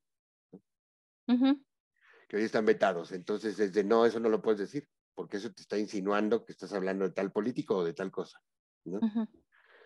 O voy a hablar de las embarazadas, pero cuidado con meterte con cierto tema de las embarazadas porque vas a ofender a alguien. Claro, sí, sí, sí. Entonces, eso mismo lo tienes que manejar de otra manera. O poner a la mujer que está embarazada haciendo el chiste de la embarazada. Y entonces ya sabes que pasa lo mismo, ¿no? Si el gay cuenta el chiste de gay, se van a reír porque es un gay contando chiste de gay. Entonces, de esa manera tienes que irlo acomodando y tienes que, pero, de, pero sí, y, y e ir buscando nuevas formas de hacer, de hacer comedia. Claro. Uh -huh. suena, suena muy complicado, no imposible, pero muy complicado. Por eso tenemos que estar, yo como, yo como escritor y como actor y como todo, siempre trato de irme actualizando, de estar actualizado, de estar informado de, seguir estudiando, de seguir buscando técnicas y de buscar cosas, porque sé que como va ahorita, como están ahorita las generaciones y todas estas cosas este, que ya eh, políticamente incorrectas, todas las cuestiones que ya no puedes mencionar o decir, vaya, o sea, llega un momento en el que se te van reduciendo las opciones, pero así como se te van reduciendo, tienes que ir encontrando maneras de seguir haciendo comedia y seguir encontrando cosas novedosas. Sí, por supuesto. Suena complicado, más no imposible, ¿no? Lo único que sufre es mi hígado y mi riñón y todo. no, pero yo creo que mi estrés y todo, pero finalmente es mi trabajo y es lo que amo y por eso busco, sigo buscando maneras de, de, de, hacer comedia, ¿no? Claro, yo creo que también es, es un reto justo para, para dejar esas... Em, esas fórmulas, digamos, como de antes, que ya un poco ya era lo mismo, lo mismo, lo mismo, lo mismo, lo mismo. O sea, como que todo esto también nos ha ayudado, uno, para informarnos más y para entender o por lo menos ser empáticos con por qué ciertas cosas no están correctas que se hagan o se digan. Y número dos, también para retar a los comediantes o gente como tú que escribe comedia, este, que, y para, para retarlos y darle la vuelta, ¿no? O sea, y un poco igual y no hablar de los mismos temas que ya se habían hablado por 50 años y entonces buscar otros temas y buscar otras formas de decir las cosas que se quieren decir, pero sin herir las susceptibilidades de los demás, ¿no? O sea, un poco expandir la creatividad, ¿no? Ahora también, todo exceso es malo, ¿no? O sea, yo, yo estoy de acuerdo en muchas de estas cuestiones eh, políticamente incorrectas, pero de pronto siento que sí estamos llegando a un nivel en el que nos estamos pasando porque ya cualquier cosa está mal. Claro, sí, sí, sí. Estás llegando a un punto en el que dices, esto lo comprendo, esto lo comprendo, esto sí está mal, en esto sí tengo que, sí tenemos que cambiar, en esto, pero, eh, pero hay cosas que sí dices, esto sí me parece absurdo. Claro, sí, sí. En esto sí no, no concuerdo y en esto sí voy a seguir yo haciendo comedia sobre esto porque es absurdo que se quejen por esta tontería o por esta cosa, ¿no? No estoy en desacuerdo, no estoy en desacuerdo con que la gente se exprese y, no esté y se queje o lo que sea. En lo que no estoy de acuerdo en que sea un exceso y que de pronto ya sea por cualquier cosa hasta la más ridícula que quieran quejarse.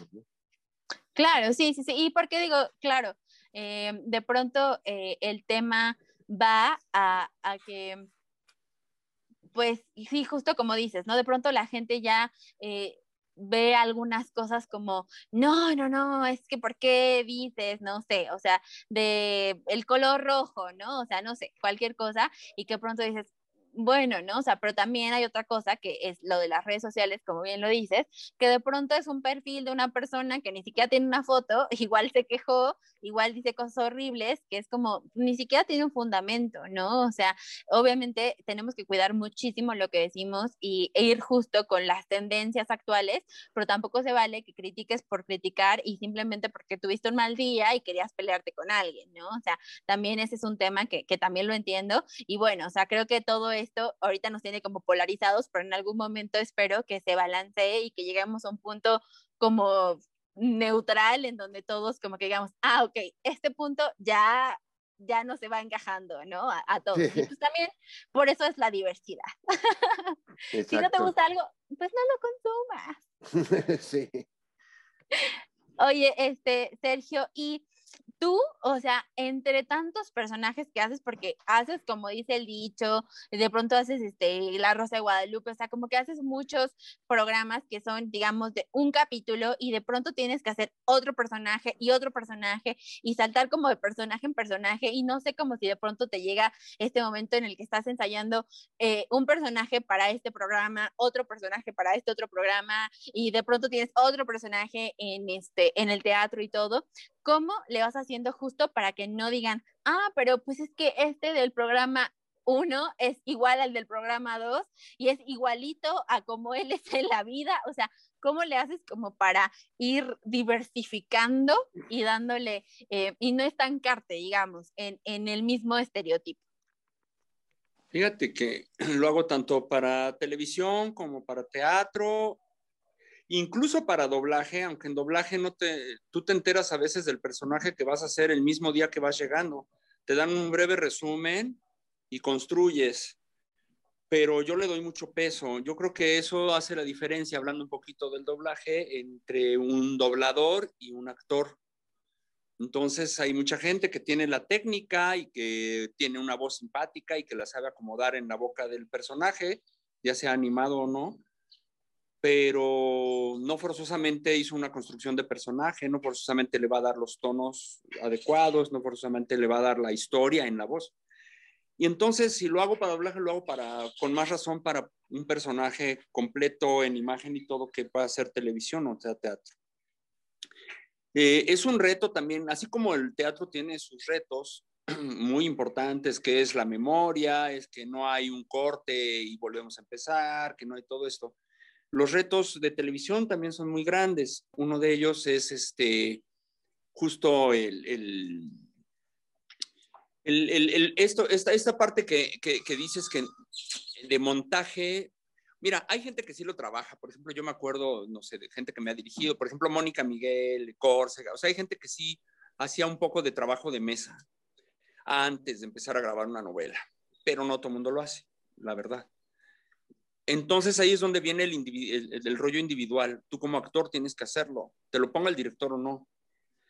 Y ahí es donde notas un, actor que hizo trabajo de mesa eh, por él mismo o que simplemente va y, a veces ni siquiera dice se aprendió sus textos, porque con el apuntador yo he notado muchos compañeros que llegan y, a grabar y notas que ya déjate que lo estudiaron, que ni lo leyeron. Dicen, al fin me lo van a dictar.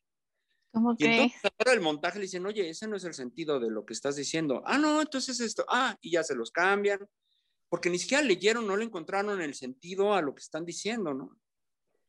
Yo, aunque hago televisión, trabajo mucho de memoria, un poco tal vez porque hago mucho teatro, pero la verdad es que te da otro contexto, te permite pensar en otras cosas.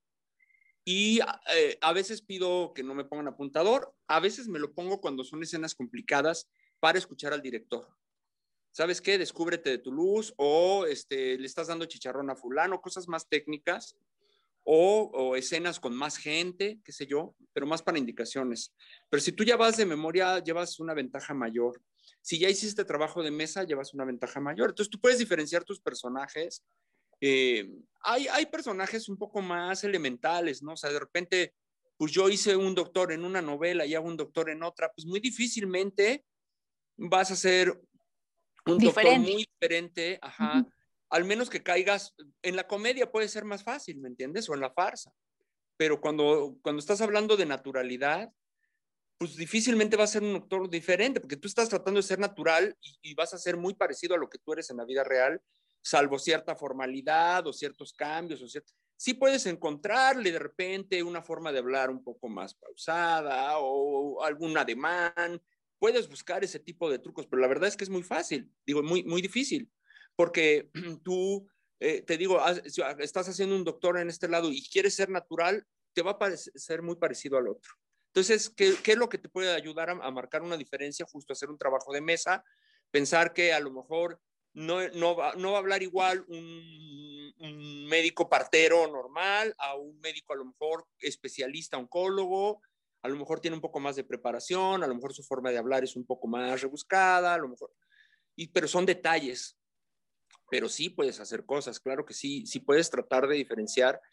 Y difícilmente me confundo, incluso en el teatro, y es lo que, lo que volviendo a Fantasma en el espejo, lo que nos hacía no, no darle voz, de repente entrar con el jorobado, con la voz del otro, porque hiciste tanto trabajo de mesa que tienes muy claro cada personaje, los tienes muy claros. Por lo menos a mí, y yo creo que a César le pasa igual, no, no he tenido ese problema que de repente diga, ay, me ganó la voz del otro, el este, el otro, porque tengo muy claro, aunque esté haciendo a lo mejor, ahorita está muy baja la chamba, pero sí me ha tocado estar haciendo a lo mejor varias cosas. Hubo una época, cuando hablando de Bella y Bestia, yo hacía La Bella y la Bestia y hacía, estaba haciendo Picardía Mexicana y estaba haciendo de vez en cuando y estaba haciendo novela con Carla Estrada al mismo tiempo. Esa fue una época maravillosa, hice muchas cosas, pero entonces imagínate tu mente tiene que estar enfocada, imagínate Gastón que es un personaje en comedia de Disney, con farsa y con hola, ve, y, este tipo de actitudes.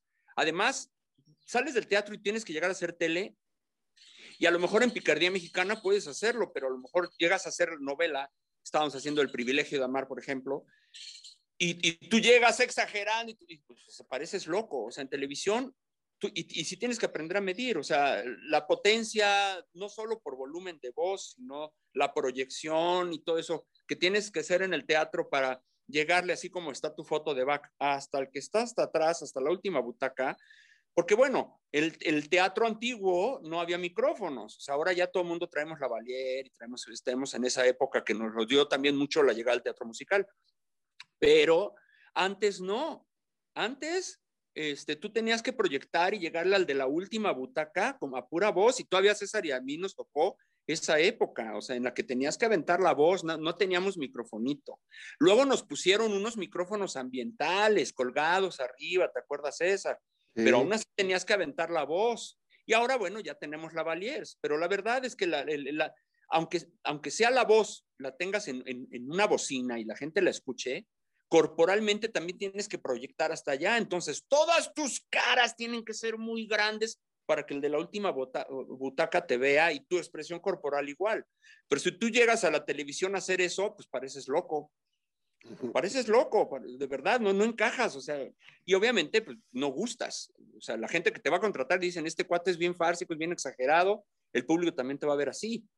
Entonces, sí tienes que, buscar, diferenciar, y la mejor forma de diferenciar es que hagas tu trabajo en tu casa. Si te lo dio el director, fregón, pero si no, tú tienes que autodirigirte, hacer tu trabajo de mesa y de delimitar y deslindar cada personaje para que justo no hagas todo igual, ¿no? Porque te digo, en, hay, personajes, pues, yo ahora hago muchos abogados, muchos policías, muchos judiciales, y pues está difícil que cada judicial tenga un sello. diferente.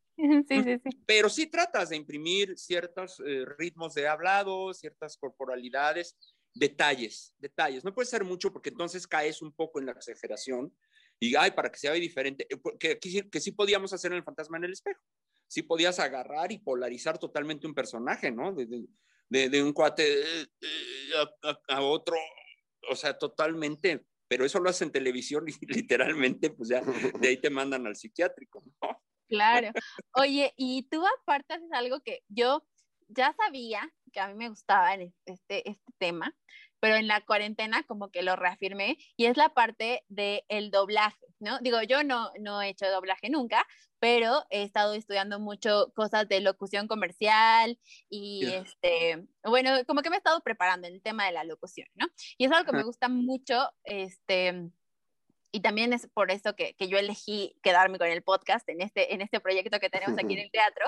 Eh, eh, pero es que el doblaje es otro boleto. ¿No? O sea, yo escucho mucho a, Mario Filio en, su podcast y él dice que es muy importante que las personas que hacen doblaje eh, tengan estas nociones de la actuación, porque finalmente no estás actuando enfrente de la cámara, pero sí estás actuando para el personaje al que le tienes que hablar, ¿no?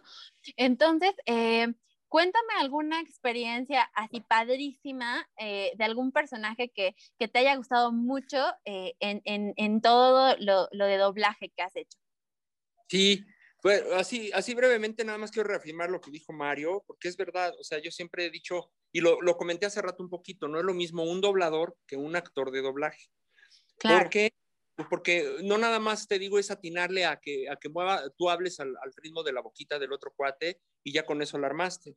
O sea, igual que, cualquier persona que haga una novela y todo, y de repente pues dice, sí cumplió, pero, pero, ¿no?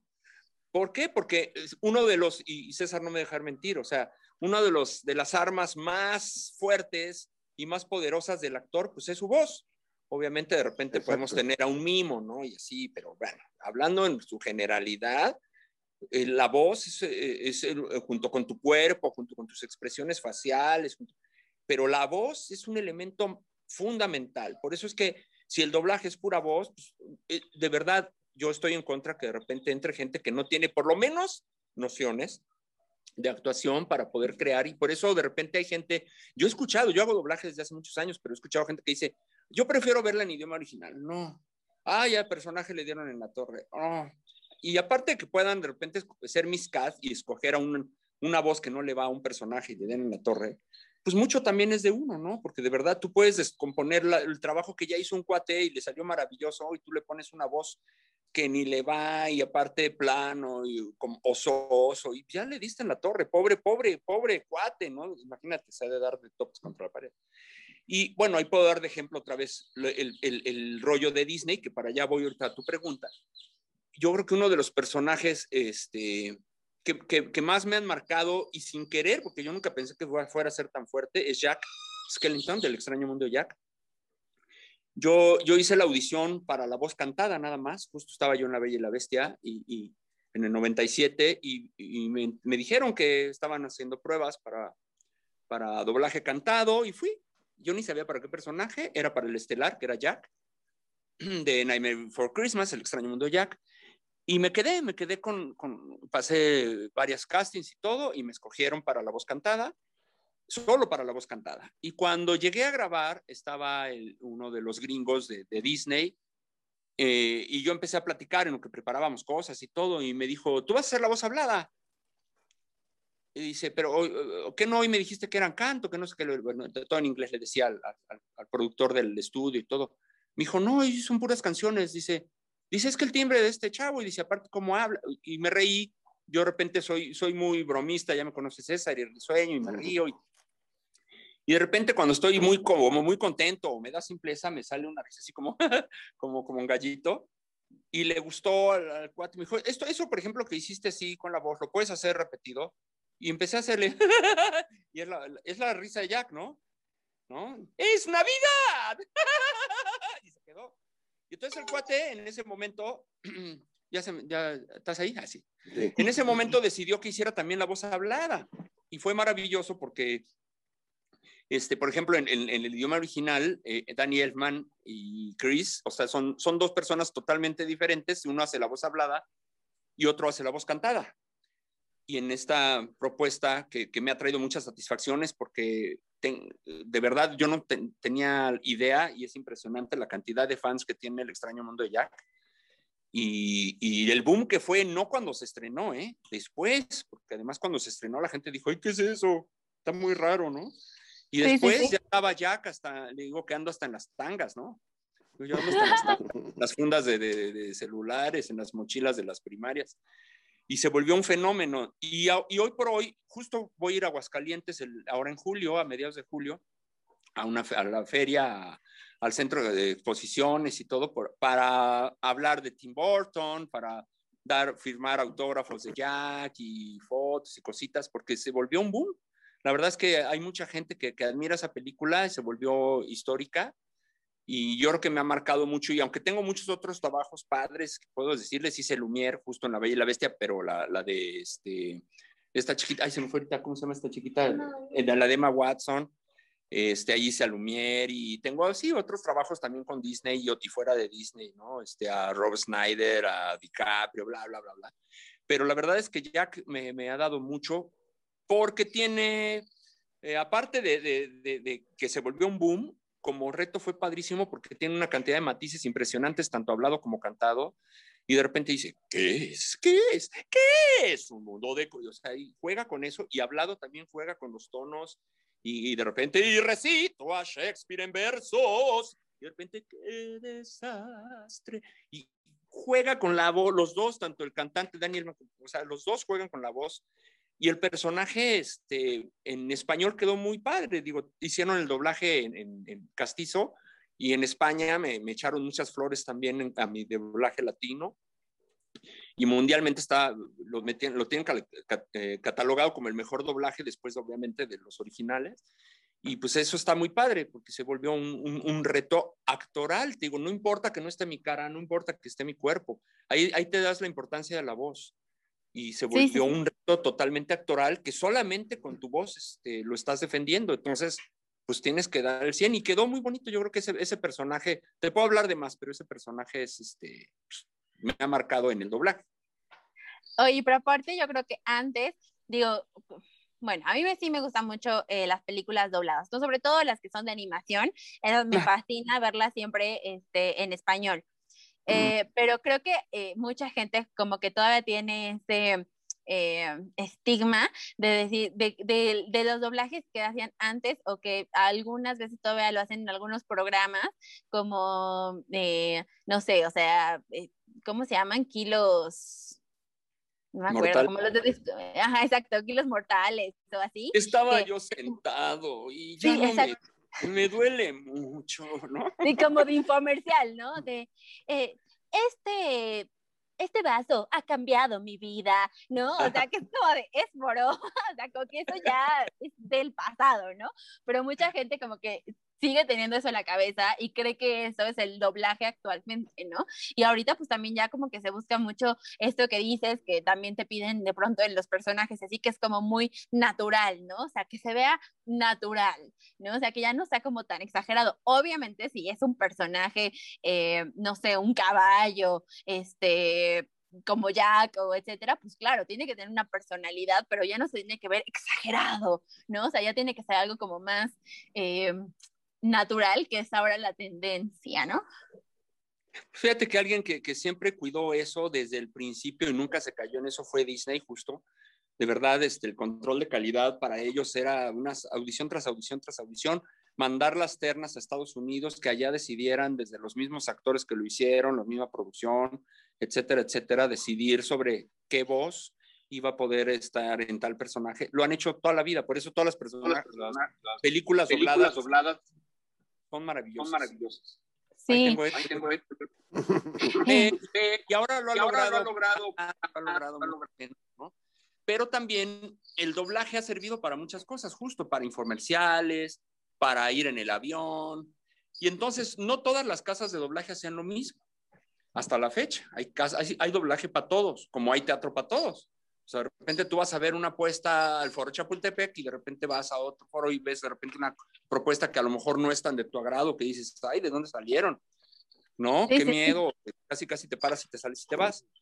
Entonces hay de todo. Entonces, ¿qué pasó con el doblaje? Que también hubo de repente casas que empezaron a hacer doblaje muy barato, empezaron a contratar gente que no eran actores, que son dobladores, y empezaron a hacer eh, cosas muy raras y entre que cuidan de repente eh, la censura que había, que ahora está, es más libre, pero antes era muy cerrada y había un chorro de palabras que no se podían decir. Entonces no podías decir pastel, entonces tenías que decir la torta. Pues, para nosotros la torta es, pues, es la de jamón, así como la del chavo del ocho, ¿no? Y tenías que decir un chorro de cosas que no podías decir y las cambiabas y, y decías, este, y no podías decir, oye, quiero un helado, ¿no? Y entonces tenías que decir, ¿quieres un mantecado? Y son, había cosas que sonaban de verdadmente como horribles, barra, como barrabas. Perdón.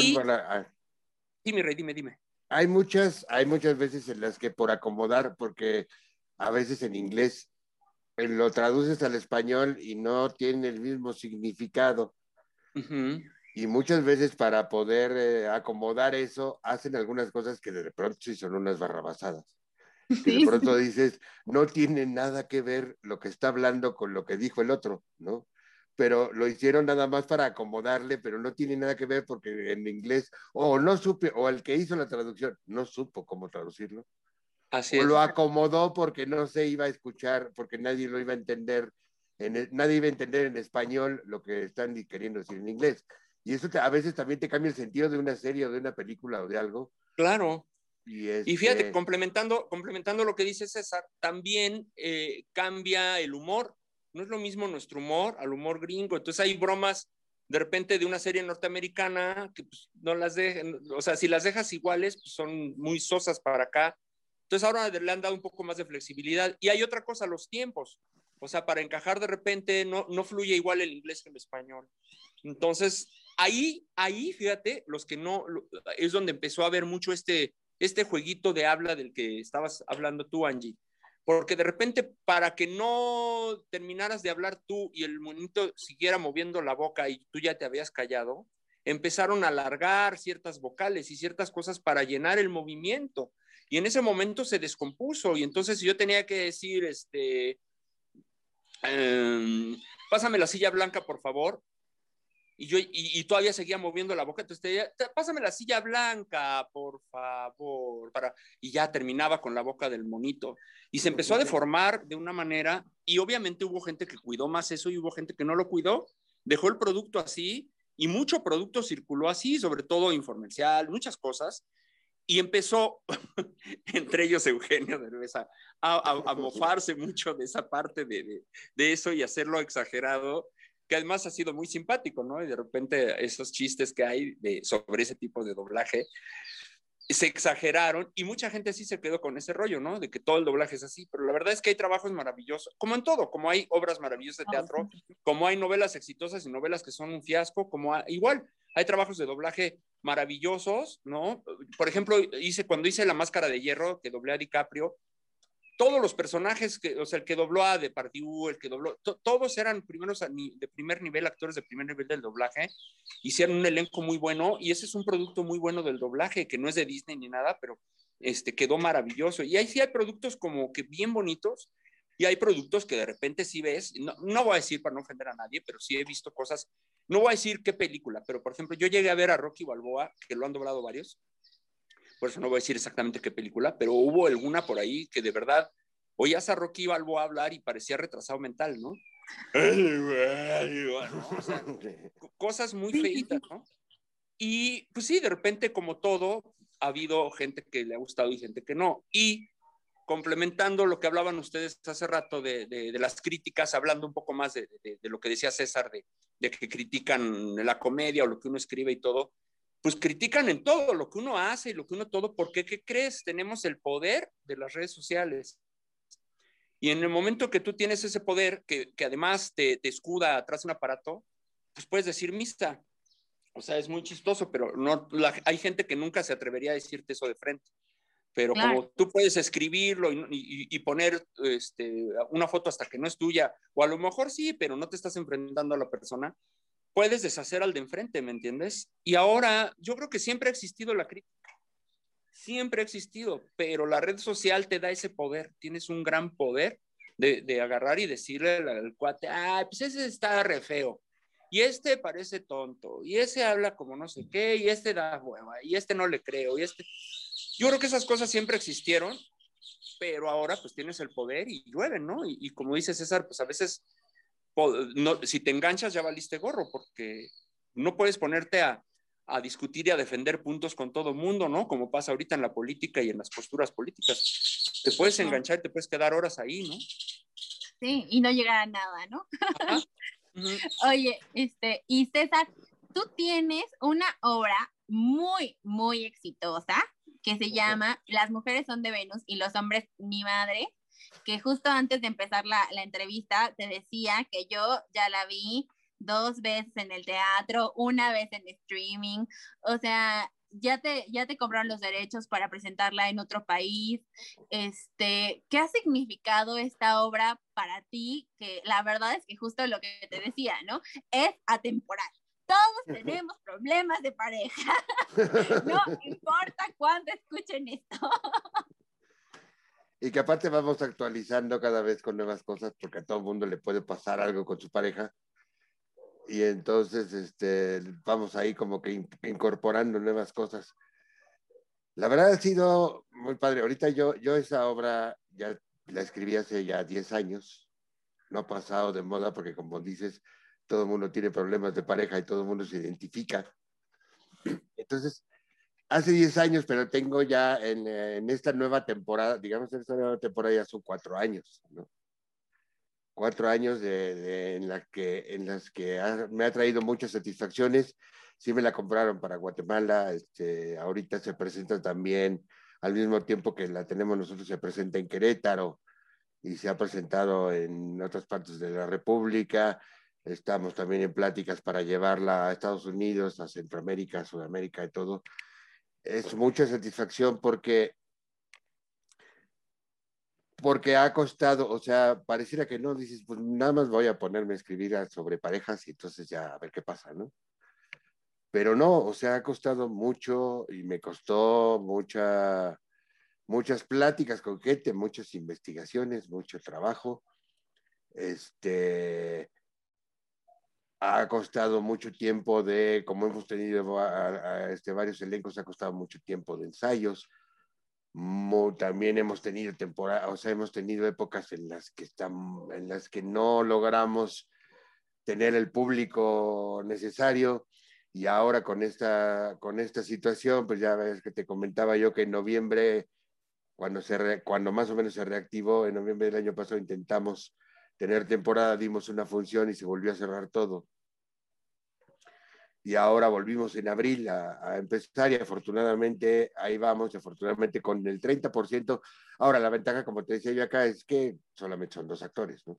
Claro, sí, sí, sí si fuera una producción más grande sería, sería insostenible. Pero pues con dos actores hemos podido sostenerlo y hemos, a pesar de que está el 30% de capacidad, tienes el teatro lleno con ese 30%, ¿no? O sea, tienes que lo que te dice, lo que te, lo que de alguna manera te anima porque dices, si estamos teniendo esa gente con el 30%, quizás si tuviéramos, tendríamos teatro lleno. Quiere decir que ha seguido funcionando quiere decir que la obra puede seguir tiempo más funcionando y este y puede, puede seguir entreteniendo y eso es algo que a mí la verdad me llena como que de satisfacción, de orgullo, de alegría. Estoy muy contento. Claro, porque aparte es un exitazo, o sea, eh, como dices, pues, o como decimos justo es este, eh, atemporal, porque a todos nos pasa que tenemos estos problemas de, de pareja, a todos nos pasa que, que tenemos siempre ahí alguna situación, digamos, como en el medio, pero este, pero justo es, una, es ese tipo de obra que la gente va a ver una, dos, tres, cuatro veces y siempre se ríe, siempre es como que, ah, claro, ¿no? O sea, esto es algo que me acaba de contar una amiga, esto es algo que le acaba de pasar a mi cuate, ¿no? O sea, esto yo lo estoy viviendo en este momento, ¿no? Y, y también cae como diferente si vas con tu pareja o si vas con tu amiga o si vas con tus papás, o sea, como que le encuentras un sentido ahí diferente, ¿no? es muy curioso porque de repente ves como entre el público las parejas de repente se codean así o se voltean y te dicen, así eres tú, eso me lo hiciste tú. Eso es, o sea, el, mismo público se siente así como que, como que muy identificado y me lo ha comentado y también si te das cuenta de eso, hay veces en las que van, este, en las que tienes una cantidad más grande de hombres y escuchas risitas, este, escuchas risas así de pronto, carcajadas y todo. En cambio, van con su, van con su esposa y se ríen más tímidamente, ¿no? Sí, sí, sí. Se ríen hasta, se ríen hasta nerviosos porque dicen que no me vaya a escuchar que me estoy riendo de esta situación, ¿no? porque va a pensar que me estoy burlando de lo que nos pasó en algún tiempo, ¿no? Entonces, este, siempre es, siempre es, es, como muy, como muy divertido ver ver a la gente cómo se, cómo se, se, hablan entre ellos, cómo se voltean a ver, cómo se burlan del otro. Este, y la respuesta al final también, que mucha gente me ha, que, que la gente se acerque y me comente, me felicite, me diga, este, oye, eso, eso, este, me ha pasado, o me estabas espiando, o qué pasó, ¿no? Sí, sí, sí. Oye, ¿a dónde te mando mail para contarte más? sí. Yo siempre le digo al público, no crean que yo estoy este, tratando de insinuar nada de ustedes. Todo esto, me, todo esto que ustedes acaban de ver me pasó a mí, para que no se sientan ustedes mal, me sucedió a mí, ¿no? Es el de la experiencia. sí. Oigan, pues qué padre, la verdad es que qué padre, qué padre que sean ustedes tan, tan, tan exitosos. Eh, las últimas dinámicas del podcast ya es un poco más como para jugar. Este, y ustedes que son tan expertos en la actuación, eh, quisiera que me dijeran, si crean un personaje de su compañero, o sea, Sergio de César y César de Sergio, ¿cómo sería la construcción de ese personaje? ¿Quién empieza? Sergio, Sergio que empieza. A ver, o sea, que a mí me tocara hacer a César en, una, ¿haz de cuenta? Una obra, el personaje de César. Sí, sí, sí, o, que tú, este, no sé, le dieras voz, personalidad y todo, porque él fuera una, una caricatura. Sí, ¿cómo, ¿cómo representarías a tu Sí, parezco. Ah. bueno, primero estaría fumando. Tenías que empezar por eso. Sí, te la venté, te la venté, te la venté. Y este, es que sabes qué, si, no sé, yo me acuerdo cuando conocí a, Cesarín y, no tenía la voz tan aguardientosa, ahora creo que la tiene más aguardientosa, entonces tendría que aventar así la voz como... Pues bueno, que me conociste como de 17 años o no sé qué. y eso sí también. Pero sí ya, de repente habla más como este, como este tono. Y, y a lo mejor este, me, me, jalaría un poco más mi, mis entradas, que ya tengo, pero mi compadre me, ya, me, ya, me, ya me lleva más. Y, y, y pues ya, y caminaría, caminaría como muy bonachón, porque acá mi compadre de repente es como osito de esos, como oso Teddy. ¿Y qué más, qué más le pondríamos al, al, personaje de mi compadre? Pues básicamente eso, a mí siempre se me ha figurado así como un osito Teddy, ¿no? Como es hasta tiernón. Y este... Pero ese es el malo. Y no, no es malo, es re buena onda el canijo. Es re buena onda. Pues ya, yo creo que por ahí ya lo, estaría tejiendo a mi, a mi, compadre. Es, es, es, es, muy tranquilo, fíjate. Él, él, puede crear personajes maravillosos y muy grandes, pero en su vida cotidiana pues es muy tranquilito. Es llegar a su camerina, trancuelga sus cositas. Es como muy, muy, muy, muy pasivo, no sé en su vida marital o en sus otras cosas, pero a mí lo, que yo he visto, sí, porque ahí no me ha tocado espiarlo, ¿no? pero, pero sí, yo lo considero así, te digo, como cito Teddy. Entonces yo creo que trabajaría luego. Hola, Sergio, buenas, ya llegué. ¿Cómo, ¿Cómo te fue anoche? Algo por ahí, no sé, más o menos. ¿Y tú, César? Bueno, yo creo que en primera me faltaría un poco de boca para poder alcanzar, para poder interpretar a Sergio. sí, me faltaría así como, como que un poquito de boca, porque sí es un poco. de guasón. De guasón. Y no sé, yo creo que sería como muy, este, muy hiperactivo, sí es como, de pronto sí es como hiperactivo, como bromista, todo el tiempo está, está bromeando y buscando hacerle la broma a los demás, riéndome mucho. Claro que también esa risa está como... bueno, es una risa muy especial, ¿no? También, Y este, pero sí sería, ¿no? Yo creo que lo principal sería eso, ¿no? El, el, el bromista, el dicharachero, el que todo el tiempo está así como buscando hacer la broma y todo el tiempo riéndome, ¿no? Todo el tiempo sonriendo, porque así es, es una característica. Nos reíamos mucho y nos divertíamos mucho porque todo el tiempo está, y sí, está buscando este, este, la manera de hacer la broma, el chiste o lo que sea, ¿no? Entonces eso sería, sería lo, lo principal de, Por lo demás, pues de la estatura está, yo estoy un poco más panzón, pero de la estatura sí estaría estaría ahí más o menos. Y ya nada más, me, como dice que tiene, que todavía no me llega, pero pues sí me pintaría un poquito más de cabello. Muy bien. Oigan, y estamos a punto en este mes de festejar eh, el mes de, eh, o sea, bueno, este es el mes del papá, ¿no? Y ustedes dos son papás. Eh, antes de pasar a la siguiente dinámica, quiero que me cuenten un poco de cómo compaginan sus carreras con el ser papá. Sergio, a ver. A ver, me repite la pregunta, corazón. De repente se enmudeció tantito mi este algo de que de los papás, pero ya no te entendí bien cuál era la pregunta. Sí, este, que cómo hacen ustedes para compaginar su carrera con ser papás, porque luego los dos son papás presentes. Este, César tiene una hija más grande, tú entiendo que tienes como que más chiquitas, este, pero ¿cómo le hacen como para llevar esa, esas dos cosas? Como, pues igual y a veces más la carrera, a veces más los hijos, pero para ir ahí en el, en el balance. Pues mira, ahorita, obviamente por la pandemia, he estado pegado a ellos. Mira, aquí están atrás de mí las dos. Atentas. Y, pues me ha permitido estar muy, muy de cerca con ellas. Pero obviamente en, en, otras épocas, pues sí, trato de ser muy movido por ahí los compas de repente me dicen Sergio el chambeador, trato de estar haciendo, vendiendo tamales los dos, o sea, trato de estar haciendo algo siempre, si no es en el doblaje, en la tele, en teatro, en lo que se pueda.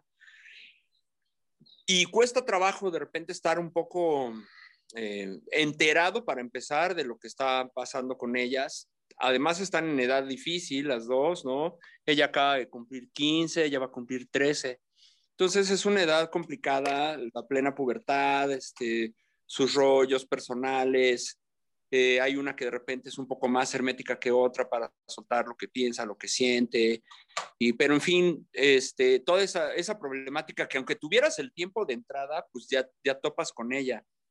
Y, si luego te falta el tiempo, se vuelve muy complicado, sí se vuelve muy complicado. Yo lo que he tratado de hacer, eh, no hablando ahorita de la pandemia, porque estamos hablando de un caso excepcional, pero en general, lo que he tratado de hacer es, este, eh, hago mucho, llamo mucho a la casa, veo sus necesidades, cómo están y todo, aunque esté yo trabajando, sí trato de estar siempre como en contacto.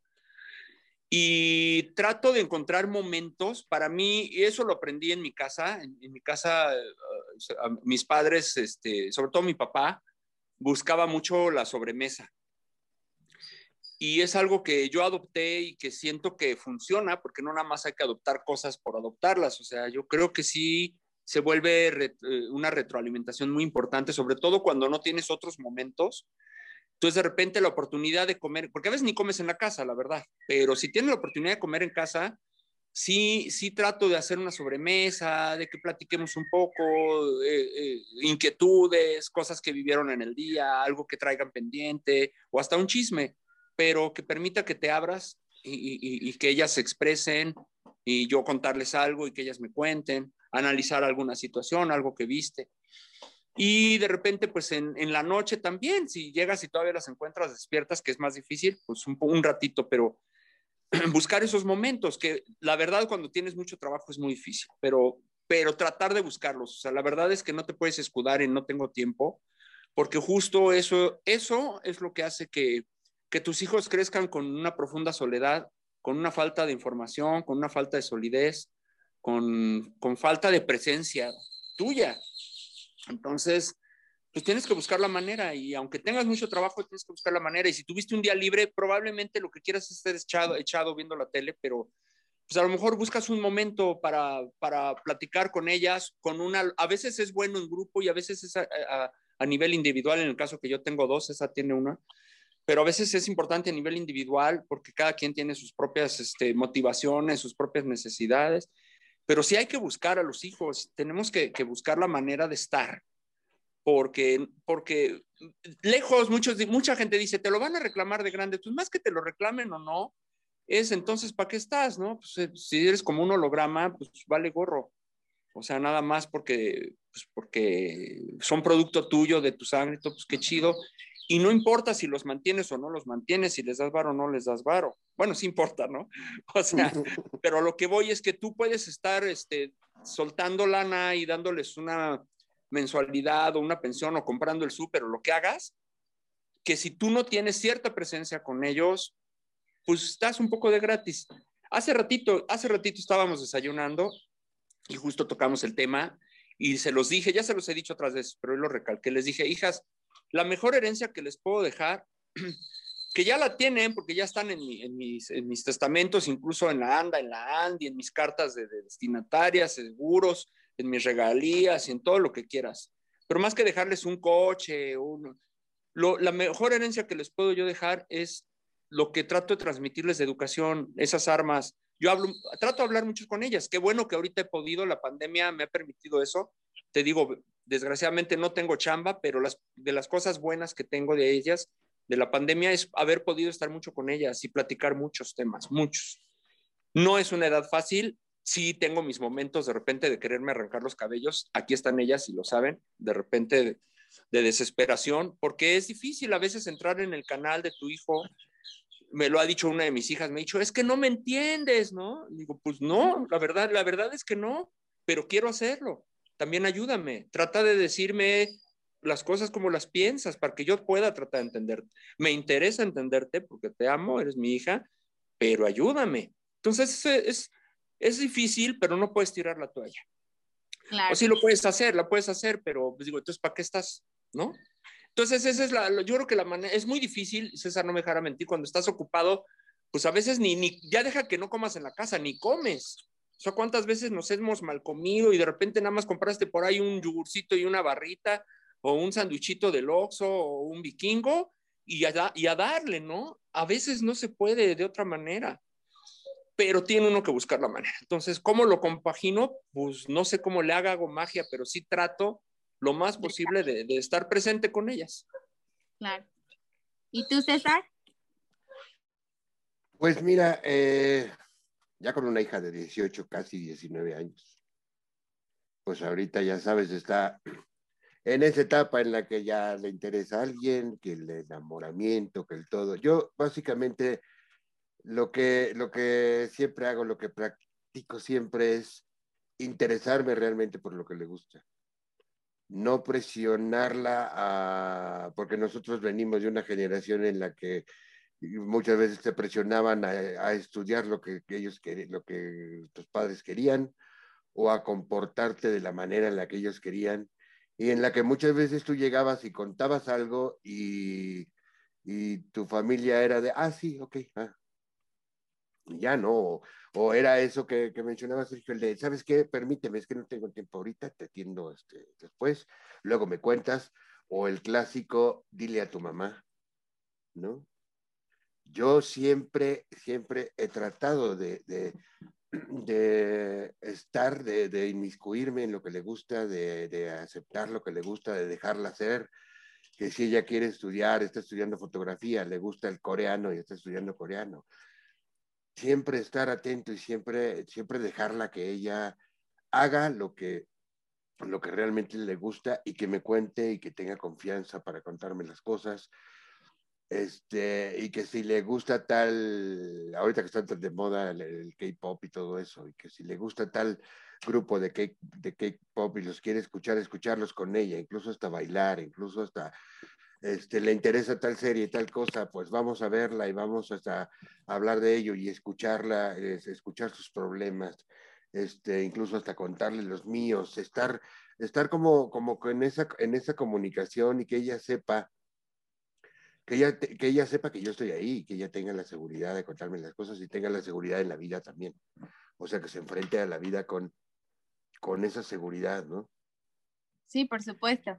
Y de que sepa, porque yo por experiencia sí te puedo decir que, digamos, muchos en mi generación crecimos con esa, con esa cuestión de que los padres no te ponían mucha atención, ¿no? de que los padres te decían eso, espérame, este, ahorita no puedo, ahorita estoy ocupado, entonces, el, el tiempo que yo puedo, el tiempo que yo puedo dedicarle cuando no estoy, cuando no estoy trabajando, cuando no estoy todo el tiempo que yo puedo dedicarle, trato siempre de interesarme mucho en todo lo que ella, todo lo que ella le gusta, todo lo que ella necesita, escucharla y ver y, dentro de lo posible tratar de cubrir todo eso y de que ella, y de que ella se sienta segura y escuchada por mí y que sienta que y que sienta mi atención ¿no? Es lo más, lo, importante. Y cuando puedo llevarla al trabajo, porque pasaba, la llevaba yo al teatro, la llevaba yo ahí a, las funciones y estaba conmigo en el camerino viendo la función o algo, pero, pero, pero estar con ella, que esté conmigo, que no siente esa ausencia, porque a pesar de, que, de ser de ser separado o lo que sea, de que ella viva la mayor parte del tiempo con su mamá, que el tiempo que esté conmigo, que sienta que es un tiempo de calidad y que sienta que yo estoy ahí, ¿no? Claro. No dejarla ahí de vete a tu cuarto o juega en lo que yo hago otras cosas o en lo que yo veo la tele en otro lado, tú este, haz otra cosa. No, estar con ella y compartir y, este, divertirnos y salir, o sea, cuando, eh, digo, en tiempos que no es pandemia, ¿verdad? Pero ir al cine, ir a algún lado y siempre estar, o sea, siempre estar presente. Eso claro. creo que es importante. Muy bien. Bueno, pues los dos se ve que son así como papás como bastante relajados, o sea, como que sí ponen límites y todo, pero pues digo, los dos son papás de, de niñas y siempre las niñas este, tenemos este, esa, esa facultad de debilitar a nuestros papás, ¿no? Pero la siguiente dinámica que les voy a poner, eh, les voy a poner una situación. Ajá. Y voy a sacar unos papelitos. Uno es de la actitud que van a tener y la otra es un personaje, ¿ok? Entonces ustedes van a hacer obviamente el rol del papá, eh, respondiendo a la situación que yo les voy a plantear, pero ustedes van a tener que, hacer este, resolver ese, esa situación con el personaje y la actitud que les voy a dar, ¿ok? Entonces, Ok. vamos a empezar con Sergio, César, Sergio y César. Nada más son cuatro situaciones, ¿ok? Entonces, voy a sacar el primer personaje. Aquí tengo mis papelitos, ustedes no lo ven, pero aquí lo tengo. Ah, ok. Ay, lo estás escogiendo uno difícil, ya te cansé. Estoy- son dos. El primero, a ver, la situación es la siguiente. Ajá. Cachas a tu hija besándose con el novio afuera de tu, ca- ¿Afuera de qué? de tu casa. Ajá. Tu personaje va a ser maléfica y la actitud es enfurecido. Ok. Tú me dices. En, ya, ¿Quién te crees que eres para estar afuera de la casa haciendo esas porquerías? En este momento te voy a convertir en rana y te voy a sumergir en la olla de pozole.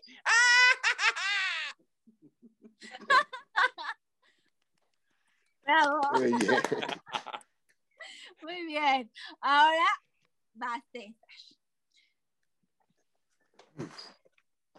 Me faltaban mis cuernitos de maléfica. No te preocupes, pero fue muy buena interpretación. Ok, la situación es, tu hijo te habla para decirte que hoy no va a llegar a la casa. Y tu personaje es Timón y la actitud, la actitud es conmovido. Timón. Hubiera sido Pumba, me sale más. Cámbiaselo. Y Sergio lo sabe. Bueno, si, si quieres, pues puedes cambiarlo. Creo que también por ahí había Pumba, pero pues, si te, te sale mejor y te sientes más cómodo. Sí, dale de pumba, amigo. Conmovido Sí, y mi hijo no va a llegar a la casa. te habla para decirte, pa, no voy a llegar. Ahí espérame en la mañana con unos chilaquiles. Ay, ay, no me digas que no vas a poder llegar esta noche a la casa. Ay, me siento tan mal por ti. A lo mejor no tienes bien dónde dormir, una almohadita donde recostar tu cabecita. Eso es tan triste. Quisiera estar en ese momento contigo para poder abrazarte y reconfortarte, hijo mío. Muy bien. De repente también te oí como el Homero Simpson, güey. Bueno, vamos con la siguiente. Chamaco del demonio. A ver, ¿Esto es para mí o para él? no, para ti, A ver. para ti, Sergio. Eh, la situación es, descubres cigarros en la mochila de tu hijo que va en secundaria. Ah, ya lo viví. Era electrónico, de todos modos. Tu personaje es el príncipe encantador y la actitud que tienes es eufórica. Ok. Ah, con que ya quieres fumar, ¿eh? ya te vi, pero ¿qué crees? No te voy a dejar. Esos cigarros te los voy a despedazar. Ah, sí, no te voy a dejar fumar. No, señor. ya. Muy bien, vamos con la última, chicos. a ver, el chacharín. Me toca a mí. Sí. Ok, la situación es, tu hijo chocó tu coche nuevo. Y tu personaje es Mickey Mouse. Híjole, Y- la voz aguda. Tu voz, eh, digo, tu mood es relajado. Ay, ay, es que la voz no me... Por la misma voz aguardentosa. ¿Ves por qué? Te dije que era guardientoso.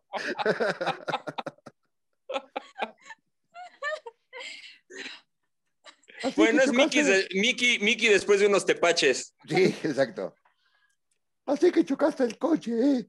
No te preocupes. Ya veremos cómo conseguimos dinero para que lo pagues. Por ahora vas a tener que trabajar 15 días, pero tú tranquilo, relajado, no pasa nada. Me cuesta Muy mucho hacer esas voces agudas, pero... Ay, pues gracias por jugar este, esta pequeña dinámica, pues para salir un poco de, de lo normal, ¿verdad? Y ya casi por último, eh, en este podcast tenemos una sección que se llama Historias en Teatrados. ¿Y de qué se trata esto? Mi invitada anterior, que fue Ale Ballina, eh, me dejó una historia que quiere que cuenten de lo peor que les ha pasado en escena y cómo lo resolvieron. Después de que ustedes me digan esta historia, me van a dar alguna otra historia que quieren que le eh, pregunte a mi siguiente invitado. Entonces, ¿quién quiere empezar a contarnos la peor, lo peor que les ha pasado en escena y cómo lo resolvieron? A ver, pues va Cesarín. ya se la vente. Lo peor que me ha pasado en escena.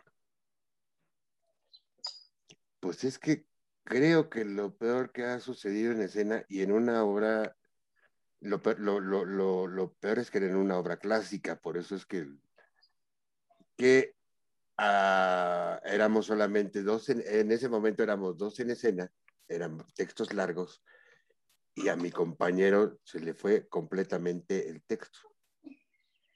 Y en verso. Y era en verso. Entonces, en ese momento tienes que resolver de alguna manera, eh, tienes que resolver de alguna manera la escena y sacar, improvisar de alguna manera el, texto, del- el texto del otro para que no se vea como que se lo estás, porque muchas veces es muy feo que se vea que le estés diciendo, oye, me tenías que decir tal cosa o me tenías que contestar, eso se ve como muy mal, no me gusta. Sí, sí, sí. Entonces, para que se notara que fuera un texto, que era un texto mío, y que él agarrara la onda e hilara con lo siguiente, y aparte hacerlo en verso, sí fueron fácil unos, un ratito como tres, cuatro segundos en los que sudé frío. Y fue de, pues, invéntale y sácalo en, y sácalo en verso y, ah, y, y creo que salió bien, aunque yo después de eso sí creo que me hice diabético, no sé.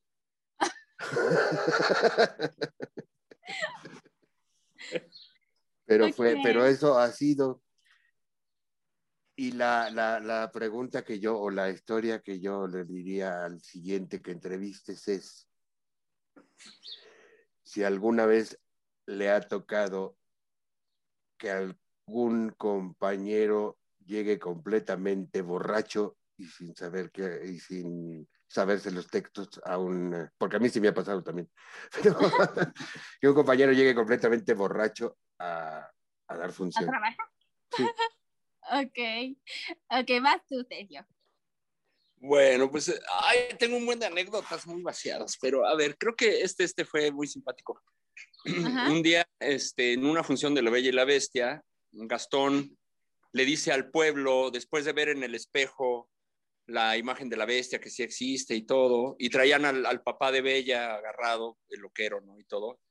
Y de repente Gastón, o sea, yo les gritaba, olvídense del anciano, hay que matar a la bestia. Y entraba la música, el director musical, porque era música en vivo. ¡Pum! Aventaba y hay que ir sin temor a través de la... Empezaba la música y todos iban con un tronco a derribar la puerta del castillo, pasaban con antorchas, ¿no? Todo era todo un numerito.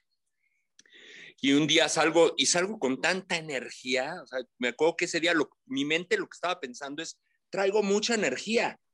Entonces, curiosamente, mi mente me traicionó porque por estar pensando traigo mucha energía, no, no se fijó en el texto mi mente, o sea, me, me, me, me jugó chueco y me cambió las, me, dio un como switchazo ahí. Y entonces cuando, cuando salgo como Gastón, en lugar de decir, olvídense del anciano, hay que matar a la bestia y hay que irse, ¿no? Salgo con toda la energía del mundo y digo, olvídense de la bestia, hay que matar al anciano.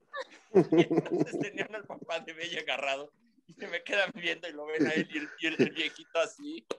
Y entonces yo, yo como que no me di cuenta de lo que había dicho y veo que nadie hace nada y que no entra la música y como que le hago para atrás y digo, pues, ¿qué dije? Y repito en mi mente lo que dije, hay que matar al anciano. Y les digo, no, no, esperen, ya lo pensé bien. Hay que matar a la bestia. y entra la música, ¡pum! Hay que ir sin temor otra vez. Pero ese pequeño, ahorita lo digo riéndome, pero te lo juro que en el Pero es angustiante, sí. te sientes, todo el público viéndote, todos tus actores, los demás actores que éramos más de 40 en escena viéndome, y yo sudando, cuando me di cuenta que había dicho hay que matar al anciano, fue de los peores momentos, te entra un pánico escénico, pero pues tienes que resolverlo. Y ya Claro, lo resolví, sí, sí, sí. pero en el momento te juro que es súper angustiante. O sea, cuando la riegas en teatro, es angustiante porque no hay de córtale, mi chavo, ¿no? O sea, Sí, claro. ya la regaste y arréglala. Y bueno, fue, fue muy joco. Ya cuando lo recordábamos y lo contábamos, nos reíamos mucho. Y mi pregunta al que, a tu entrevistado, que venga, porque me pasó, pero yo no les voy a decir porque no es para mí la pregunta que hice. Que si, si nunca le pasó que le diera la maldición de Moctezuma en el escenario. O sea, Ok. diarrea, o sea, que anduviera mal de la pancita y tuviera que correr al baño o, o le ganara o algo así. Entonces ahí se las dejamos al que siga. Ok, perfecto. Oye, Bueno, ahorita pues, que mencionaste lo de lo de cambiar, lo que dijiste el texto al revés, Ajá. nunca te sucedió en escena, porque a mí me, me pasó, y me pasó como dos veces. Estás diciendo el texto y lo estás diciendo bien, pero por dentro estás pensando que lo estás diciendo mal. Eso es muy angustiante. Me ha pasado también que de, que, que de repente por pensar, cua- cuando eh, estudiaba de repente una frase que, por algo se, se me olvidaba un poco, era como mi coco, pero ya después la tenía maciza. Y de repente ya en escena, por pensar, no se me vaya a olvidar, ching, se me olvidaba. Y ya como que sudaba y entraba y, y- y me acordaba y dice, por favor, por favor, ya voy a hablar. Y ching, milagrosamente me acordaba, pero mi mente me, me, me jugaba chueco por estar pensando en que no se me fuera a olvidar, se me olvidaba, pero, ya me lo super sabía, ya lo había mega estudiado. Es como aquel examen, ¿no? De chavito, ya te la sabes, ya sabes que ya te sabes la respuesta y te juega choco la mente y en el momento se te viene un blank, ¿no? Sí. Es horrible, horrible. Sí, sí, eso es algo. a mí sí me, y, y eso que te comento también me pasó. Y es angustiante porque no sabes ni siquiera si estás poniendo cara de terror o qué estás haciendo. Pero estás diciendo el texto y lo estás diciendo bien, pero por dentro tienes la idea de lo estoy diciendo mal. Es una onda así que te juega el cerebro que dices, no manches, ¿qué estoy haciendo? Sí, te entra, te entra angustia. Sí. Oigan, pues qué padre toda esta entrevista. Me he reído mucho, lo he disfrutado muchísimo. De verdad, muchísimas gracias por aceptar, muchísimas gracias por estar aquí. Este, aparte es como más fácil cuando ustedes se llevan, ya nos conocemos todos, ¿no? O sea, como que hay, hay una dinámica muy padre en esto. Y ya por último, nada más quisiera saber qué están haciendo, en dónde están, en dónde los pueden seguir, dónde pueden este, saber qué otras cosas están haciendo eh, no sé, ¿qué, qué quieren compartir de proyectos, eh, en donde los siguen o todo lo que estén haciendo? Échale, mi César, que tú empezaste la entrevista. Bueno, pues yo ahorita eh, tengo la obra de Las mujeres son de Venus y los hombres ni madres. Estábamos los sábados a las 8 de la noche en el Teatro Rafael Solana. Y este, esperemos que ya nos aumenten también el afore para tener un poco más, pues estamos al 40% ahorita, pero está muy divertida, no se la pierdan.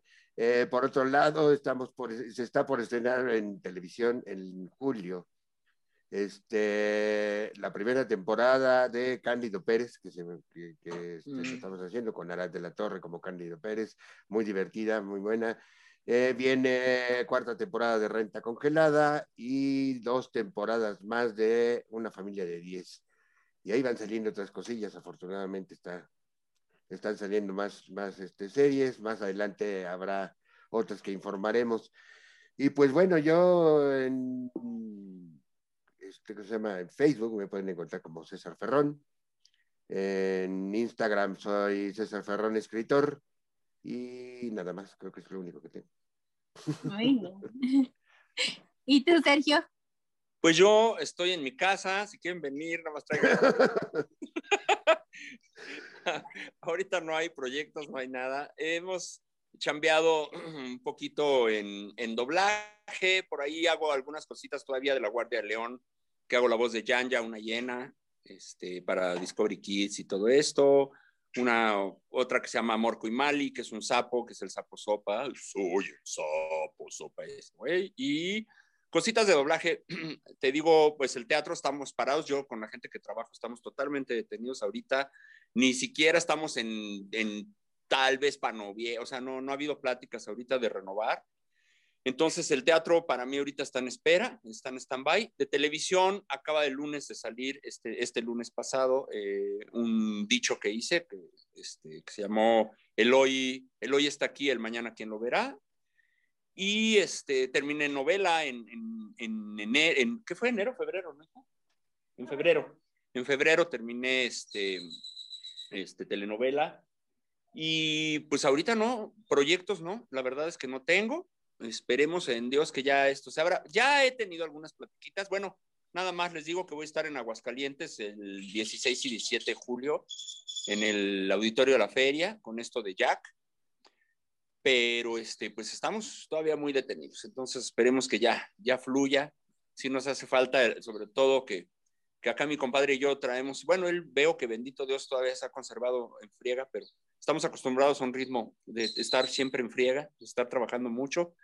Ahorita, pues totalmente estoy al revés, como me verán, les digo, estoy, estoy guardadito, pero bueno, esperemos que ya, ya se abran puertas que también, lo hablamos hace rato, tiene su parte buena, ¿no? Ha tenido otros tipos de beneficios estar aquí guardado, pero la verdad es que sí, ya me urge que se abran cositas de chamba, sobre todo teatralmente, que suba el afore, con la obra de César, que bueno, son dos, dos, actores, pero en otros proyectos, pues casi nadie se avienta porque sí, pues no, no sale, no salen los, los costos. Entonces, esperemos que ya, ya se abran las puertas de todos modos, este, yo ahí ando saludando banda y de repente me, armo aquí mis este, conciertitos en casa y hago unas bohemias, etcétera.